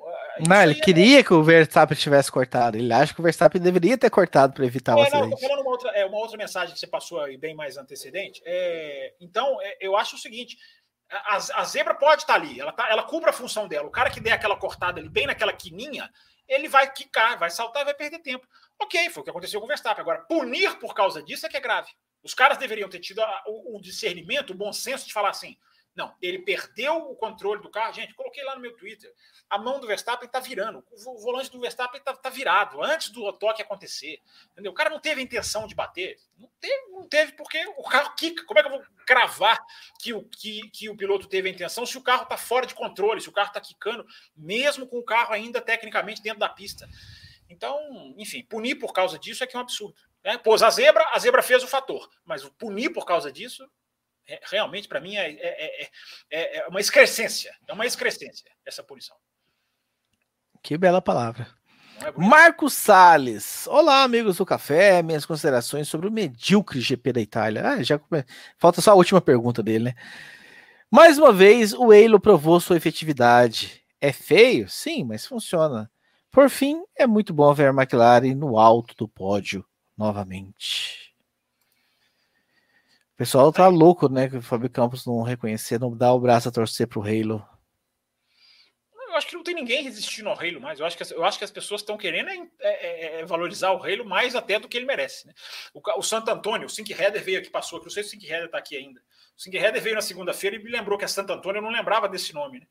O Santo Antônio segura o carro, aparece destroçado na imagem, mas não. Vamos, vamos, vamos, vamos elogiar só o Halo. Como se só o Halo existisse, só o Halo tivesse salvo né, como se nenhum carro nunca tivesse caído em cima da cabeça de piloto. Enfim, a, a mania de dar o Halo como santo é, é uma. Eu, eu, li uma matéria. Você tá com birra do Halo, você tá com birra do Halo. Não, não, eu li uma matéria do. do ah, meu Deus, não me lembro qual foi. De um jornalista inglês eh, questionando o Halo, que o Halo poderia ser melhor. Né? O Halo é muito aberto aqui, ó, em cima da cabeça. O acidente do, do filho do John Surtees, com o Halo, ele teria morrido. Então, o jornalista pegou essa análise desse acidente e discutiu né? O reino pode ser melhorado? Pode ser melhorado. Agora, essa coisa de.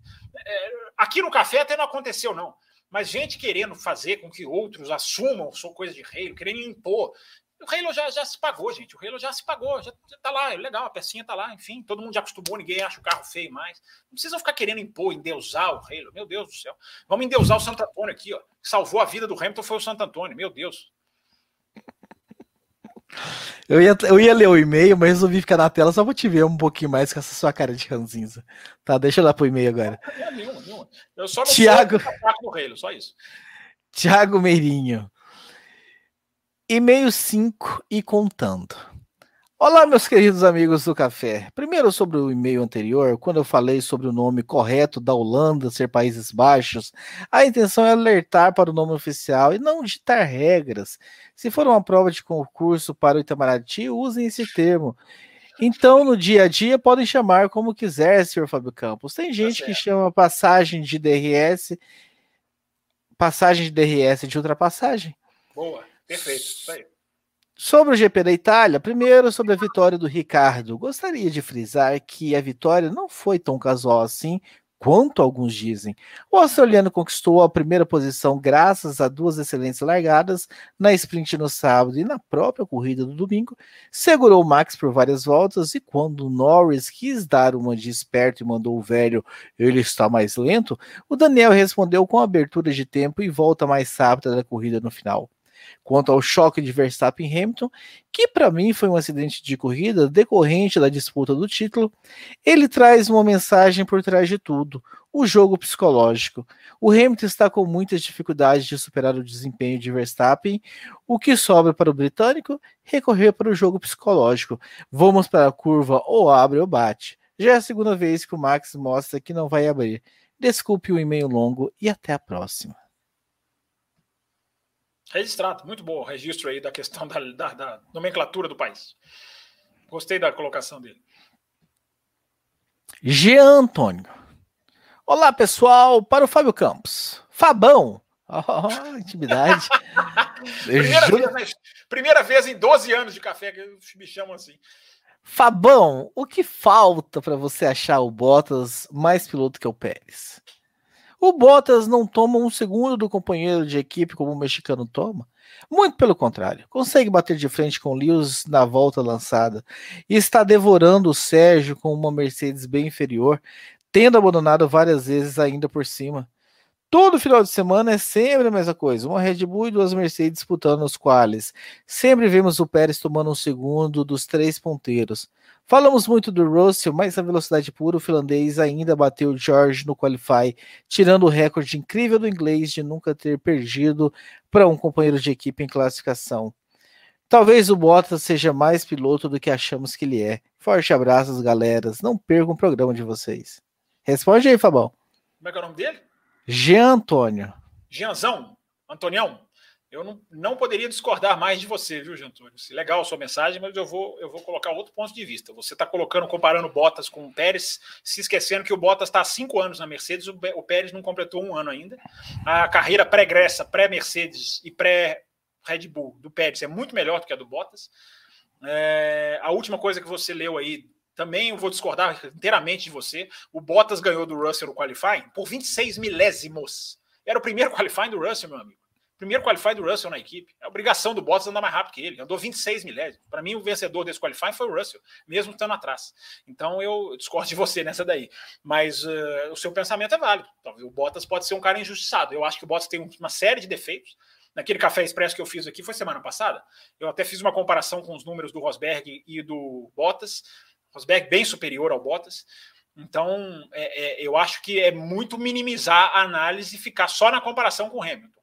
É, ficar só no quanto que ele toma. Não, a gente tem que ver quais são os defeitos do cara. O cara tem um defeito de ultrapassar, o cara tem um defeito em pista molhada, o cara é inconsistente. Então, assim, o Bottas é um bom piloto, mas ele tem os defeitos dele. É, eu acho, eu acho que ele. Que o, eu vejo muito mais potencial no Russell. Mas daqui a dois, três anos a gente pode chegar aqui sim e falar: olha, o João Antônio tem, tem razão. É, o, o Bottas se mostrou mais piloto que o Russell.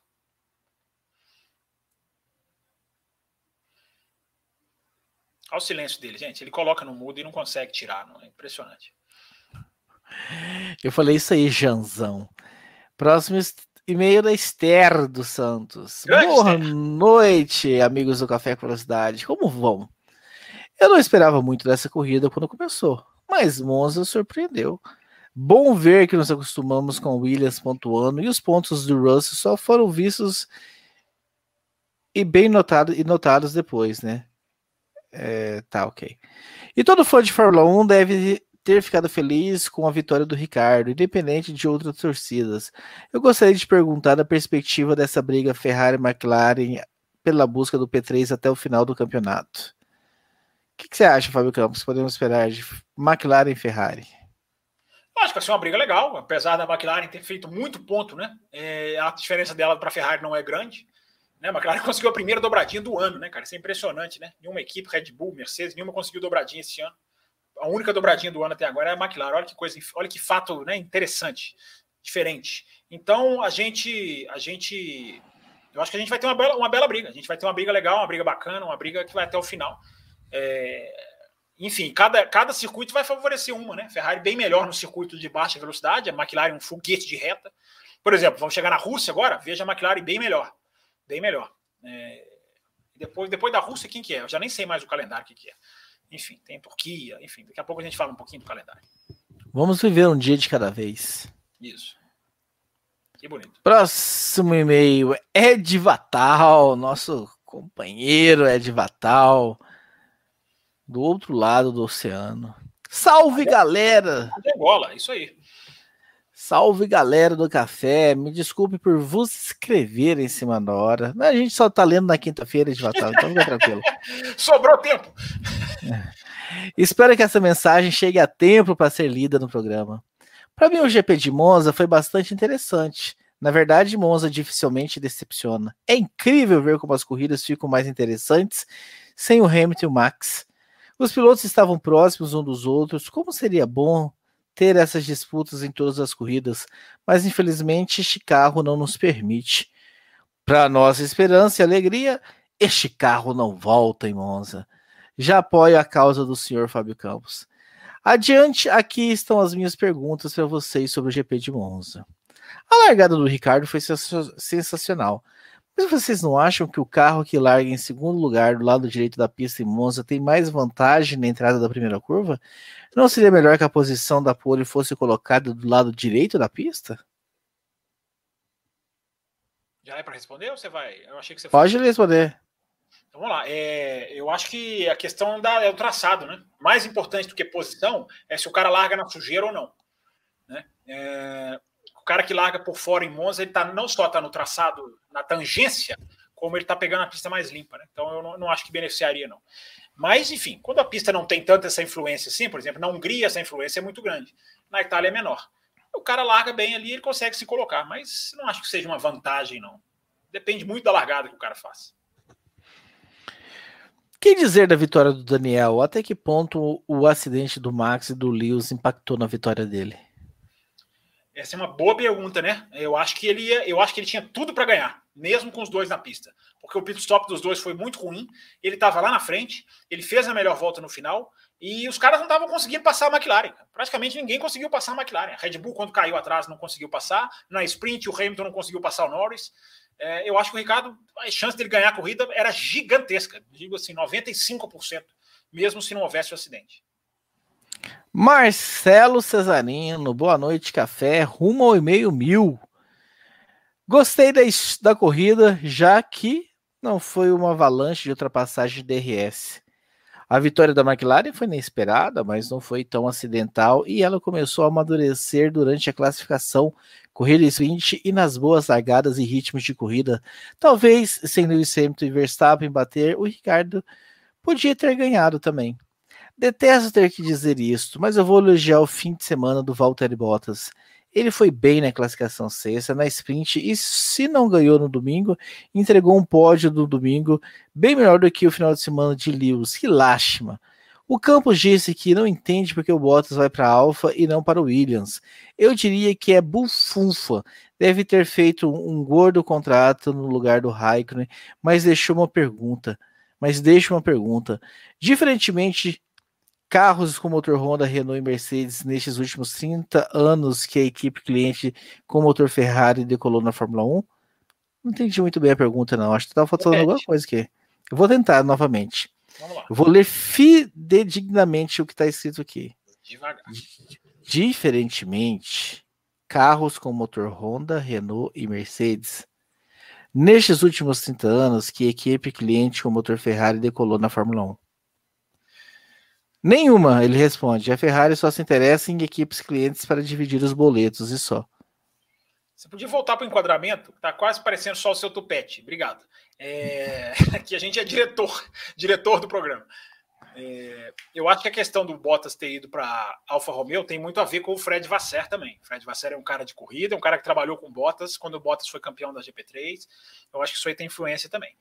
É... E o cara, eu acho que o cara quer se livrar de qualquer ligação com a Mercedes também. Acabou. O cara, o cara foi sombra a vida inteira. Né? Chega de ser sombra, chega de influência. Então vamos, vamos para o Alfa Romeo, motor Ferrari, vamos começar a liderar uma equipe. Ele quer liderar a equipe, enfim, tem um contrato longo.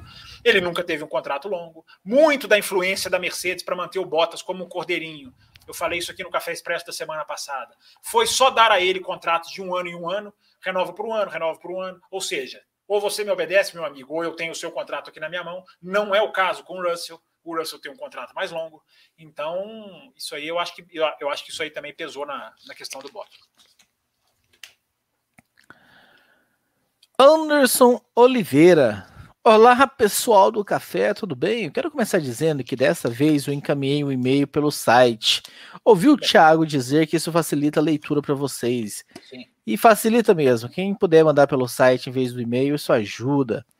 Eu iria falar sobre a verdadeira procissão que estava se formando, já que todos estavam com o DRS acionado e não conseguia mesmo assim acompanhar o carro da frente a ponto de ultrapassar. Podemos ficar felizes, pois em Monza estes carros não voltam mais? Porém, o que eu gostaria de dizer é outra coisa. Estamos vendo uma verdadeira guerra, uma espécie de fla-flu sobre todo e qualquer incidente envolvendo Max Lewis. Talvez um espelho dessa sociedade polarizada que vivemos, em que precisamos achar um culpado a qualquer custo para que este seja apedrejado, mesmo que virtualmente. Será que não devemos, ao invés disso, aproveitar a disputa dos dois melhores pilotos do mundo atualmente? É um verdadeiro momento épico, uma batalha que não se viu ainda neste século, ainda mais envolvendo duas equipes diferentes. Vamos aproveitar o momento, desfrutar o espetáculo que os dois estão nos fornecendo, indo até o limite do limite. Isso é o que a Fórmula 1 precisa. Vale a pena analisar os incidentes mas crucificar A ou B em, em, todo momento, de maneira tão superficial e longe do calor da disputa e tão rapidamente, prejudica o debate. Saudações de um usuário assíduo do Twitter e do Instagram também. Hum, tava indo tão bem. Tava indo. Como é que é o nome dele? Quer comentar essa declaração dele? Quero, o e-mail dele vai. Agora eu vou matar a questão do acidente aqui, justamente baseado nesse, eh, nesse ótimo e-mail dele que eu não tinha visto. Como é que é o nome dele? Mas esse aqui é.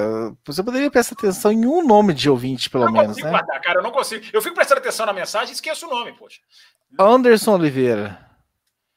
Anderson Oliveira, vamos lá. Eu acho. Ah, Anderson Oliveira é Twitter. É... Instagramzeiro. Ele... Instagramzeiro. Dos quatro costados. Instagramzinho foi ótimo. É... Eu acho que eu, eu tuitei sobre isso hoje, inclusive, olha que coincidência, é, dizendo que justamente, né, assim, não, é, tem, não tem que ter culpado para tudo, né, gente? E eu acho que a, a, a, as pessoas estão destilando uma raiva muito grande, né? De, de, nossa, teve um cidadão no meu Twitter que, enfim. É... Mais um? Ah, mais um. Aparece, cara. Os caras eu vou começar, eu vou começar a usar o Twitter só para ver as tretas que você arruma. Não, não arrumo, não, não arrumo nada. Eu tô lá na minha os caras começam a xingar, os caras vêm com um pensamento agressivo. Eu falei, eu só respondi o cara assim, meu amigo, seu pensamento de torcedor, eu não compartilho. Aí eu disse para ele assim: aproveite mais as disputas, roda com roda. Roda com roda é uma coisa que existe, cara, vai te fazer bem. Aí o cara parou de me seguir. Enfim, o cara. É muita gente, né, Raposo, que entra no Twitter ou no Instagram e o cara quer ler o que ele, o que ele acha. Né? O, cara, o cara, tem gente que segue no Twitter para ler o que ele acha. Aí você leu, você conversa com ele numa boa. Né? Quando a questão de, de vira para xingamento, a gente baixa, baixa um pouco, aumenta, melhor dizendo, a temperatura, ok, vai cada um para o seu lado, a gente já sabe.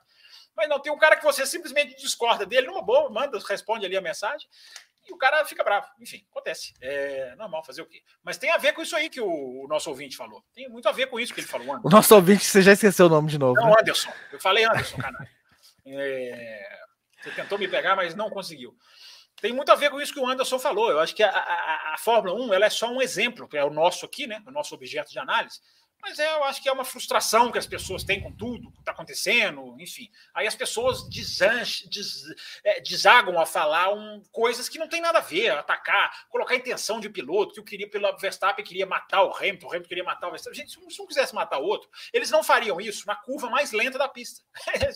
assim, as pessoas, é só raciocinar um pouquinho né? Só usar um pouquinho aqui a cabecinha para discutir, entendeu? E apareceu muita gente lá no Twitter, ah, não, ele cortou a chicana, aí você fala, meu amigo, reveja o acidente, o acidente. Ele não tira a roda da pista em nenhum momento, a roda dianteira direita. Ou seja, não cortou a chicane, não há corte de chicane. Enfim, Raposo, é, é, é, é, o resumo, a gente leu muita mensagem, então assim, vamos, vamos encerrar, né? A gente leu muita mensagem sobre o acidente. A questão do acidente é bem parecida com o que a gente falou aqui na segunda-feira. Né? E eu estou dizendo isso sempre, desde Silverstone para punir, tem que haver uma coisa muito assintosa, tem que haver um rompimento de um mandamento do automobilismo. Né? Cortar a chicane é, um, é romper um mandamento do, do, automobilismo, como fez o Pérez. O Verstappen não cortou a chicane. Eu só peço às pessoas para fazer o seguinte análise. Primeiro, tiram Verstappen e Hamilton e tentem enxergar a batida como Giovinazzi e Latifi. Vocês vão analisar com uma distância muito melhor. Uh, segundo, tentem mentalmente tirar a zebra que, sal, que faz o carro saltitar. Podia acontecer qualquer coisa, a chance deles continuarem na corrida era, é gigantesca, era gigantesca, porque é a curva de mais baixa velocidade do circuito. Né? Eu disse isso essa semana, gente, a batida é pateta, pateta mesmo, não é patética, não, ela é pateta mesmo, pateta da Disney, ela é, ela é quase cômica, dá até para rir. Teve um negócio do carro subir, né, e quase bater a cabeça do Hamilton, isso deixa a coisa um pouco mais séria, mas a, o acidente em si é muito bobo, é muito bobo.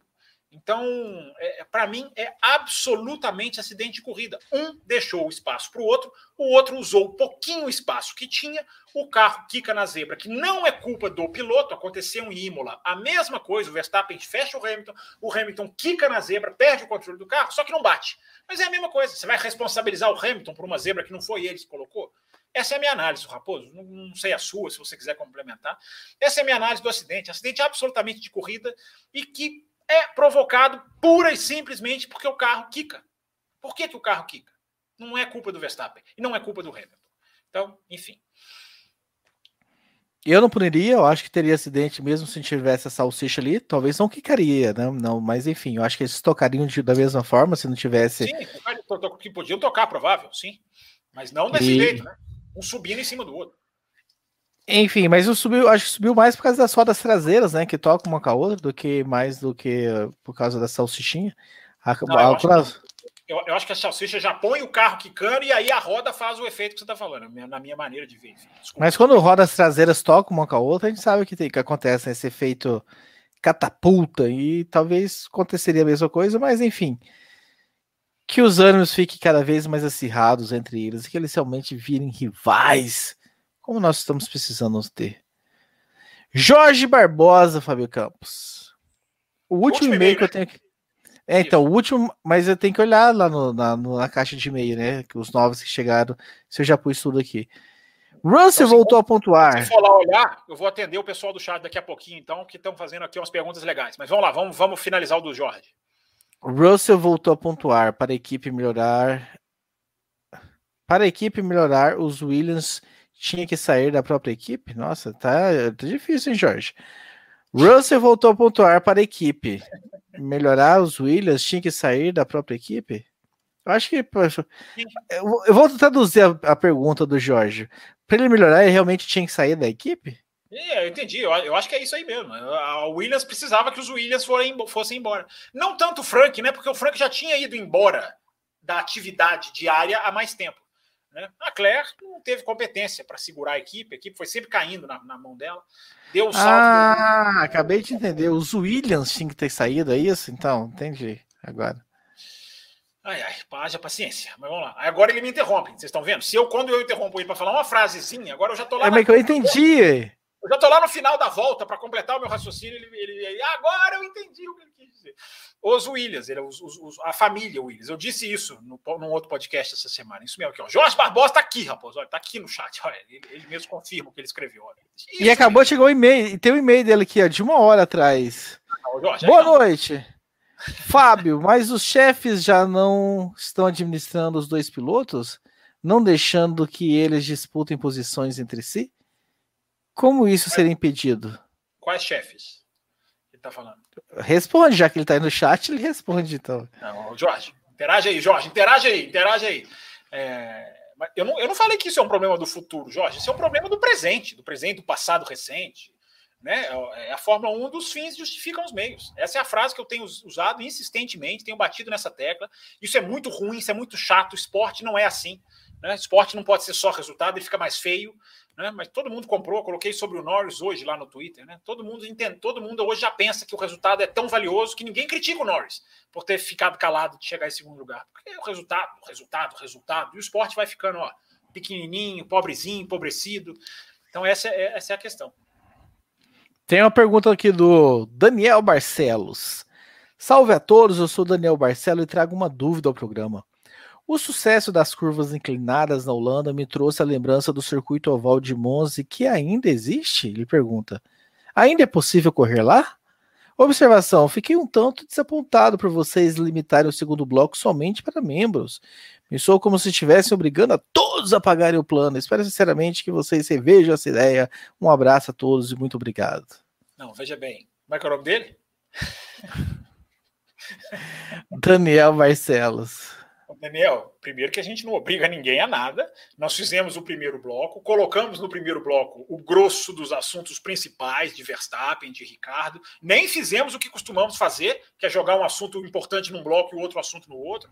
Então nós não fizemos, nós não fomos maldosos, como você está dizendo. Não. Mas tudo bem, eu vou, eu vou interpretar o seu e-mail como uma, poxa, eu queria ter mais acesso ao café. De vez em quando a gente vai fazer isso, a gente não vai fazer isso toda segunda-feira. E nós estamos aqui no programa de quinta-feira, que era para ser um programa fechado, muitas vezes é. E hoje o programa está aberto. Então nós estamos aqui pagando a nossa dívida com vocês. Mas de vez em quando nós vamos dar, como na semana que vem, Né? O bannerzinho já entrou aqui durante o programa, daqui a pouco ele entra de novo. Semana que vem, na quinta-feira, é conteúdo exclusivo para os apoiadores. É conteúdo de da análise do especial do Schumacher, do Netflix. Nós vamos fazer uma análise detalhadíssima, muito legal, só para os apoiadores. É, a gente vai fazendo assim, cara. A gente vai jogando tentando divulgar ao máximo o nosso conteúdo, mas também fazendo um pouquinho ali especial para os apoiadores que são quem estão segurando o programa. O programa está vivo por causa deles. Então a gente tem que, a gente tem que dar esse retorno para eles. Né? É... Oval de Monza. Oval de Monza. Olha, eu já fui lá em Monza três vezes, eu já sentei nesse oval.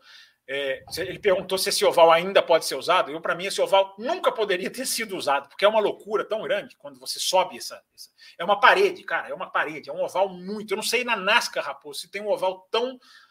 Aí teria que ter a medida dos graus, né? Eu não sei se eu já vi na NASCAR um oval tão.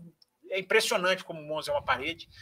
Na hora que você escala o oval, na hora que você vai subir no guardrail, quando você põe a mão no guardrail, você, a impressão é de que você está subindo numa, numa, numa, casa, num edifício, numa, enfim, numa, numa estrutura, porque o guardrail está assim. O nível do guardrail é um teto, é como se ele fosse o teto da pista. É muito assustador, é muito assustador, impressionante. E está lá. O, o, a pergunta dele foi essa, né? O oval está lá totalmente preservado. Ele começa bem depois da, da, da linha de chegada, né? A arquibancada que inclusive é onde eu fiquei nas vezes que eu fui, ela, ela, ela, ela, ela é até um pouco definida por ele, né? Porque a, a, porque mancada da parte interna da curva 1, né, que viu ali a batida do Schumacher com. Ah, meu Deus, do Hamilton com o Verstappen ali de camarote. Ali começa a, a primeira parte do oval. Né? E aí ela vai até lá fora, ela passa por cima do circuito, vai longe, vai bem mais longe. E aí começa aí a parte que volta na parabólica, junta com a parabólica, né?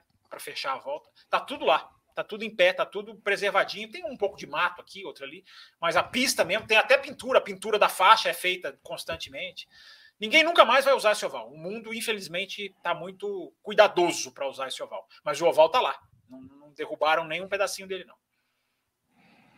Adriano Mascarenhas. Agora eu tenho, chega nos e-mails que eu em dúvida se eu já colei lá ou não. Me disse se é repetido. Você não vai fazer essa, você não vai cometer essa gafe, né? Vamos lá que tá chegando a hora de encerrar o programa, Raposo. Tem pergunta no chat aqui, vamos lá. Ele falou que é o terceiro e-mail dele de 100, contando, discutir a questão do GP da punição do último domingo de Monza. Eu sinceramente penso muito parecido com vocês. Parafraseando, ou nem tanto, o Fábio Campos, punição é para algo que fere o automobilismo. É isso.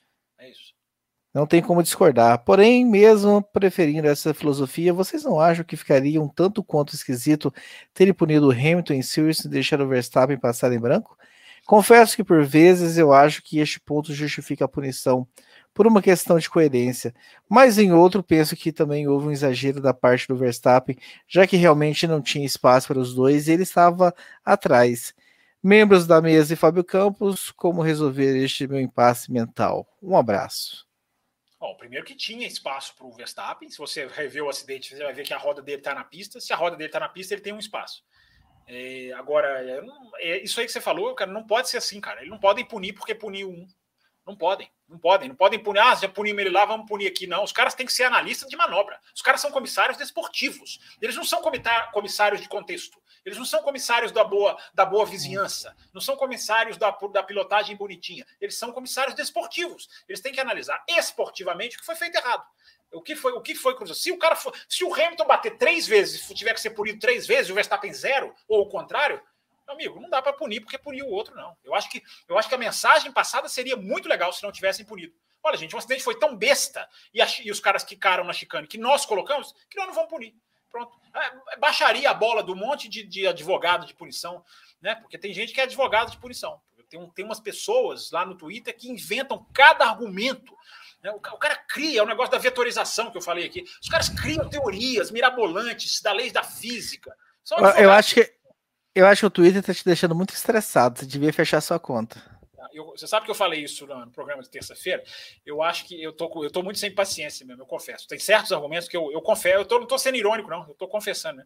Eu não tenho paciência para certos argumentos. Você fala lá que o cara tava com a roda na pista. O primeiro comentário, o primeiro Twitter que eu coloquei do assunto, Raposo, foi: vamos descomplicar. Não vamos complicar a análise. A batida foi simples e boba. A primeira resposta do camarada é dizer que a vetorização indica que a matemática da lei da física. Eu tenho vontade de mandar o cara lá para, enfim. É, é, como diz, como diz a, a doutora Natália Pasternak hoje falando sobre o Ministério da Saúde, né? é de cair Ah, eu não vou dizer, eu não vou lembrar. O orifício da nádega, o orifício anal da nádega. É, é assim, ela falou na linguagem bonita, é de cair, é de cair. Dá para entender o que, o que, é que ela quis dizer. Tchelle Folgado. Grande Tchelle. Olá, pessoal do café. Eu gostaria de saber de vocês, aproveitando o programa extra de Monza sobre o desempenho do Pérez, que mais uma vez ficou a desejar. Fora aquelas duas cortadas de curva que ele deu, e na primeira vez ele esperou o rádio para devolver a posição e quase foi punido assim mesmo pela demora de devolver, e na segunda vez nem devolveu. Não entendi o que ele queria com isso, já que viu que tinha outro carro à frente próximo e não iria conseguir abrir os 5 segundos. Não, acho que eles tentaram abrir os 5 segundos, né? Não, dava pra, não dá para ter essa certeza, né? Vamos, os caras pensaram, vamos abrir os 5 segundos, né, tentar passar o carro da frente, aí ele vira, talvez ele vira uma barreira para o outro, enfim, é, é, os caras erraram, erraram. Mas a única explicação é essa: tentaram pagar a punição, comprar a punição com o cronômetro. E não conseguiram. Porque não é possível não mandar devolver, achando que não vai ser punido. É claro que ele sabe. Eu não me lembro de nenhum piloto na história que cortou chicane assim daquela maneira que não tenha sido punido. Claro, claro que seria. Então eu acho que eles tentaram. Ah, pode punir, nós vamos abrir. Eles tentaram bancar, mas não conseguiram. Eu acho que foi um matão, hein, Fábio Campos. Hoje, não teve e-mail de hoje que apareceu? Eu vi tanto e-mail. Já li, já li, já li, já li. Então vamos lá, gente. Aqui, ó, vamos para encerrar o programa. Vamos ver aqui a mensagem do chat. A gente lê, tem, lê dois aí do chat, tá bom pra gente encerrar. Tô brincando, chat. Tô brincando, chat. O cara tirando, olha que tirania, hein? Cara, escolhe dois aí na sorte, né? Aqui, ó, é, tem um legal aqui, ó, do V Martins Campos. Fala um pouco do caso do Vettel e Aston Martin muito interessante, até tuitei sobre isso ontem. Estava é, crescendo muito a especulação de, uma, de, um, de um desentendimento do Vettel com Aston Martin. O, o, anúncio da Aston Martin tinha que ter sido feito, deveria, né? Como alguns dizem, é, né? não existe data obrigatória, mas muita gente indica que eles iam fazer esse anúncio nas férias da Fórmula 1, ou seja, já teve Bélgica, Holanda e agora teve Itália. O Vettel foi perguntado na entrevista coletiva para a imprensa escrita, essa eu não assisti não, porque essa era só para a imprensa escrita e os jornalistas que estavam da imprensa escrita, evidentemente, dizem que ele não negou um, um, que havia alguma coisa para ser resolvida. Enfim, é, tudo indica que era da parte dele. Ele tinha que optar ou não por continuar o contrato. É assim, aquele contrato de dois anos, em que no, na metade você tem a opção de, de, de, de, de enfim, de estender. Né? E tudo indica que o Vettel é que não estava querendo exercer a, a, a, a opção. Mas enfim, hoje hoje estamos gravando na quinta, né? Hoje já foi divulgado, renovação, vai continuar. Enfim, mas alguma coisa aconteceu. Quando boas fontes indicam que teve, tem problema, eu acredito. Alguma coisa teve uh, e foi esclarecido para o bem do, do Vettel. Né? E hoje a gente teve a renovação tanto do Vettel como do magnífico, excelente, fantástico Stroll, né? Que dá mais, mostra mais uma vez que ser filho de dono é muito legal, né? Você anda pouquinho, não faz praticamente nada, faz duas corridas boas por ano, apanha de companheiro de equipe, até companheiro de equipe que entra para substituir o Pérez com Covid, o cara vem, entra, arrebenta com o cara, enfim, o cara ganha contrato, vai ficando na Fórmula 1, maravilha. Assim, né? E as pessoas acham isso normal, né? Enquanto isso, o De Vries talvez não tenha chance, o Piastri já, já declarou que não vê nem chance de vaga para a Fórmula 1 enfim, os pilotos bons vão ficando de fora e os filhinhos de dono vão se perpetuando. E há quem goste disso ainda. Enfim, eu não, eu não costumo concordar com isso, não.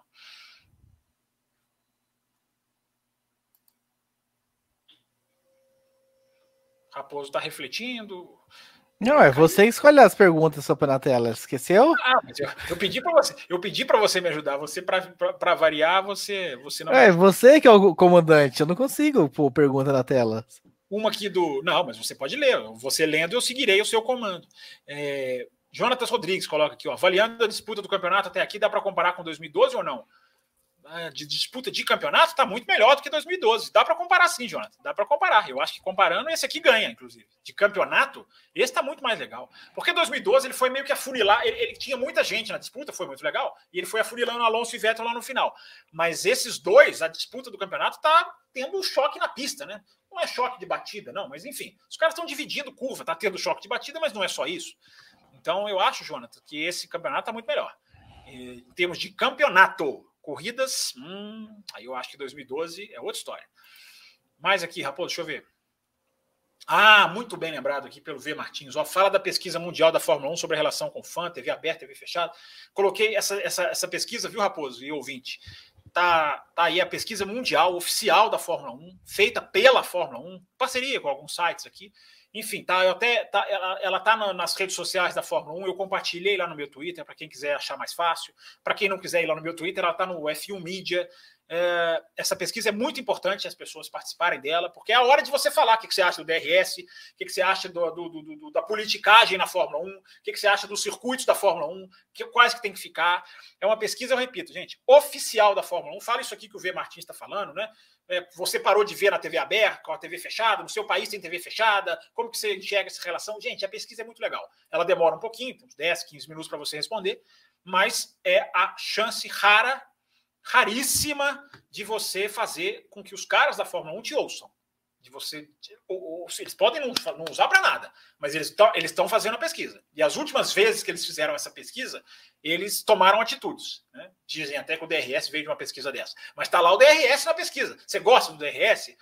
Você pode falar, fazer a sua voz ser ouvida. Então, eu sugiro, recomendo, claro, né, para todo mundo participar dessa pesquisa. Muito bem lembrado, Via Martins. Eu coloquei lá no meu Twitter, mas eu ia esquecer. E, e é aqui, ó, a Isabela está até falando aqui, ó, pesquisa necessária. É, é, é importante mesmo colocar, é, é, importante responder essa pesquisa, dar volume, mostrar que o Brasil tem audiência, isso é importante para os caras, entendeu? Manterem a corrida aqui. Então, assim, a pesquisa feita no Brasil, os caras vão medindo tudo isso. E, e o mais legal de tudo, gente, é você dar a sua opinião, né? Fórmula 1 passou... Como que faz para responder? Raposo, tem um link lá, enfim, na, que é por isso que eu estou falando que está lá no meu Twitter, que é um link, assim, é um, é um site que você entra e ele vai te dando ele vai te dando um monte de perguntas, você vai passando por etapas, né? Parte 1, parte 2, parte 3, parte 4. É, mas eu, o que eu estava dizendo é que a Fórmula 1 fica, ficou tantos anos né, entrando aqui, saindo por aqui, né, nem ligando para o que a imprensa fala, imprensa um pouquinho, mas enfim, poucas vezes pesquisando com o seu fã. Então é importante, é importante. Os caras, repito, os caras podem não ligar, não fazer nada, mas se eles estão fazendo a pesquisa, e a Liberty é muito ligada nisso, né, não é coincidência que as pesquisas têm aumentando, vem aumentando com a chegada da Liberty, eu acho que é importante, eu acho que é importante ir lá e colocar a sua opinião. 11 horas da noite, 1 hora e 45 minutos de programa, Fábio Campos. Chegamos ao fim. Chegamos ao fim. A não ser que tenha mais algum aqui, algum superchat. Eu acho que as outras perguntas que eu vi aqui nós já comentamos ao longo dos e-mails. Já comentamos, né? Então é isso aí, gente. Obrigado pela participação de vocês. O Café com Velocidade volta na segunda. Né? Vamos fazer aqui. Vamos, tem, temos coisas para falar na segunda. Na quinta-feira que vem, o especial só para apoiadores, pra, com análise do especial do, da Netflix do Schumacher, tá aqui na tela, tá, ficou aqui na tela um tempão. É, isso é só para apoiadores da faixa extra forte e cappuccino.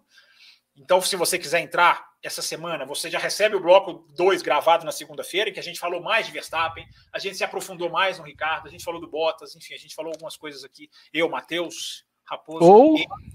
ou, ou você, da faixa Café com Leite, você sempre tem a oportunidade de migrar para a faixa cappuccino e. Verdade.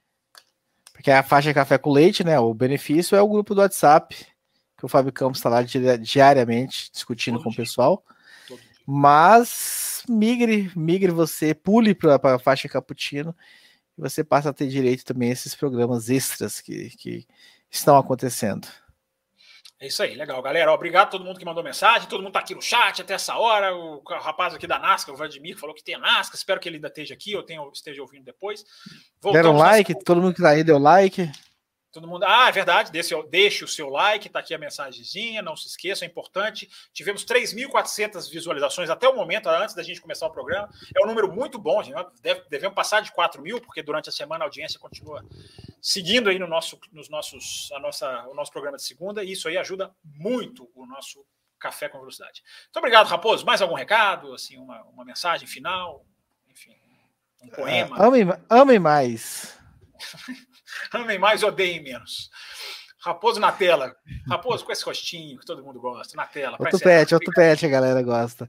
Então é isso, pessoal. Segunda-feira nós estamos de volta. Um abraço a todos. Virem apoiadores, mandem mensagens pelo site, não mais pelos e-mails. Pessoal de Curitiba, entre em contato, mande o telefone de vocês. E tchau.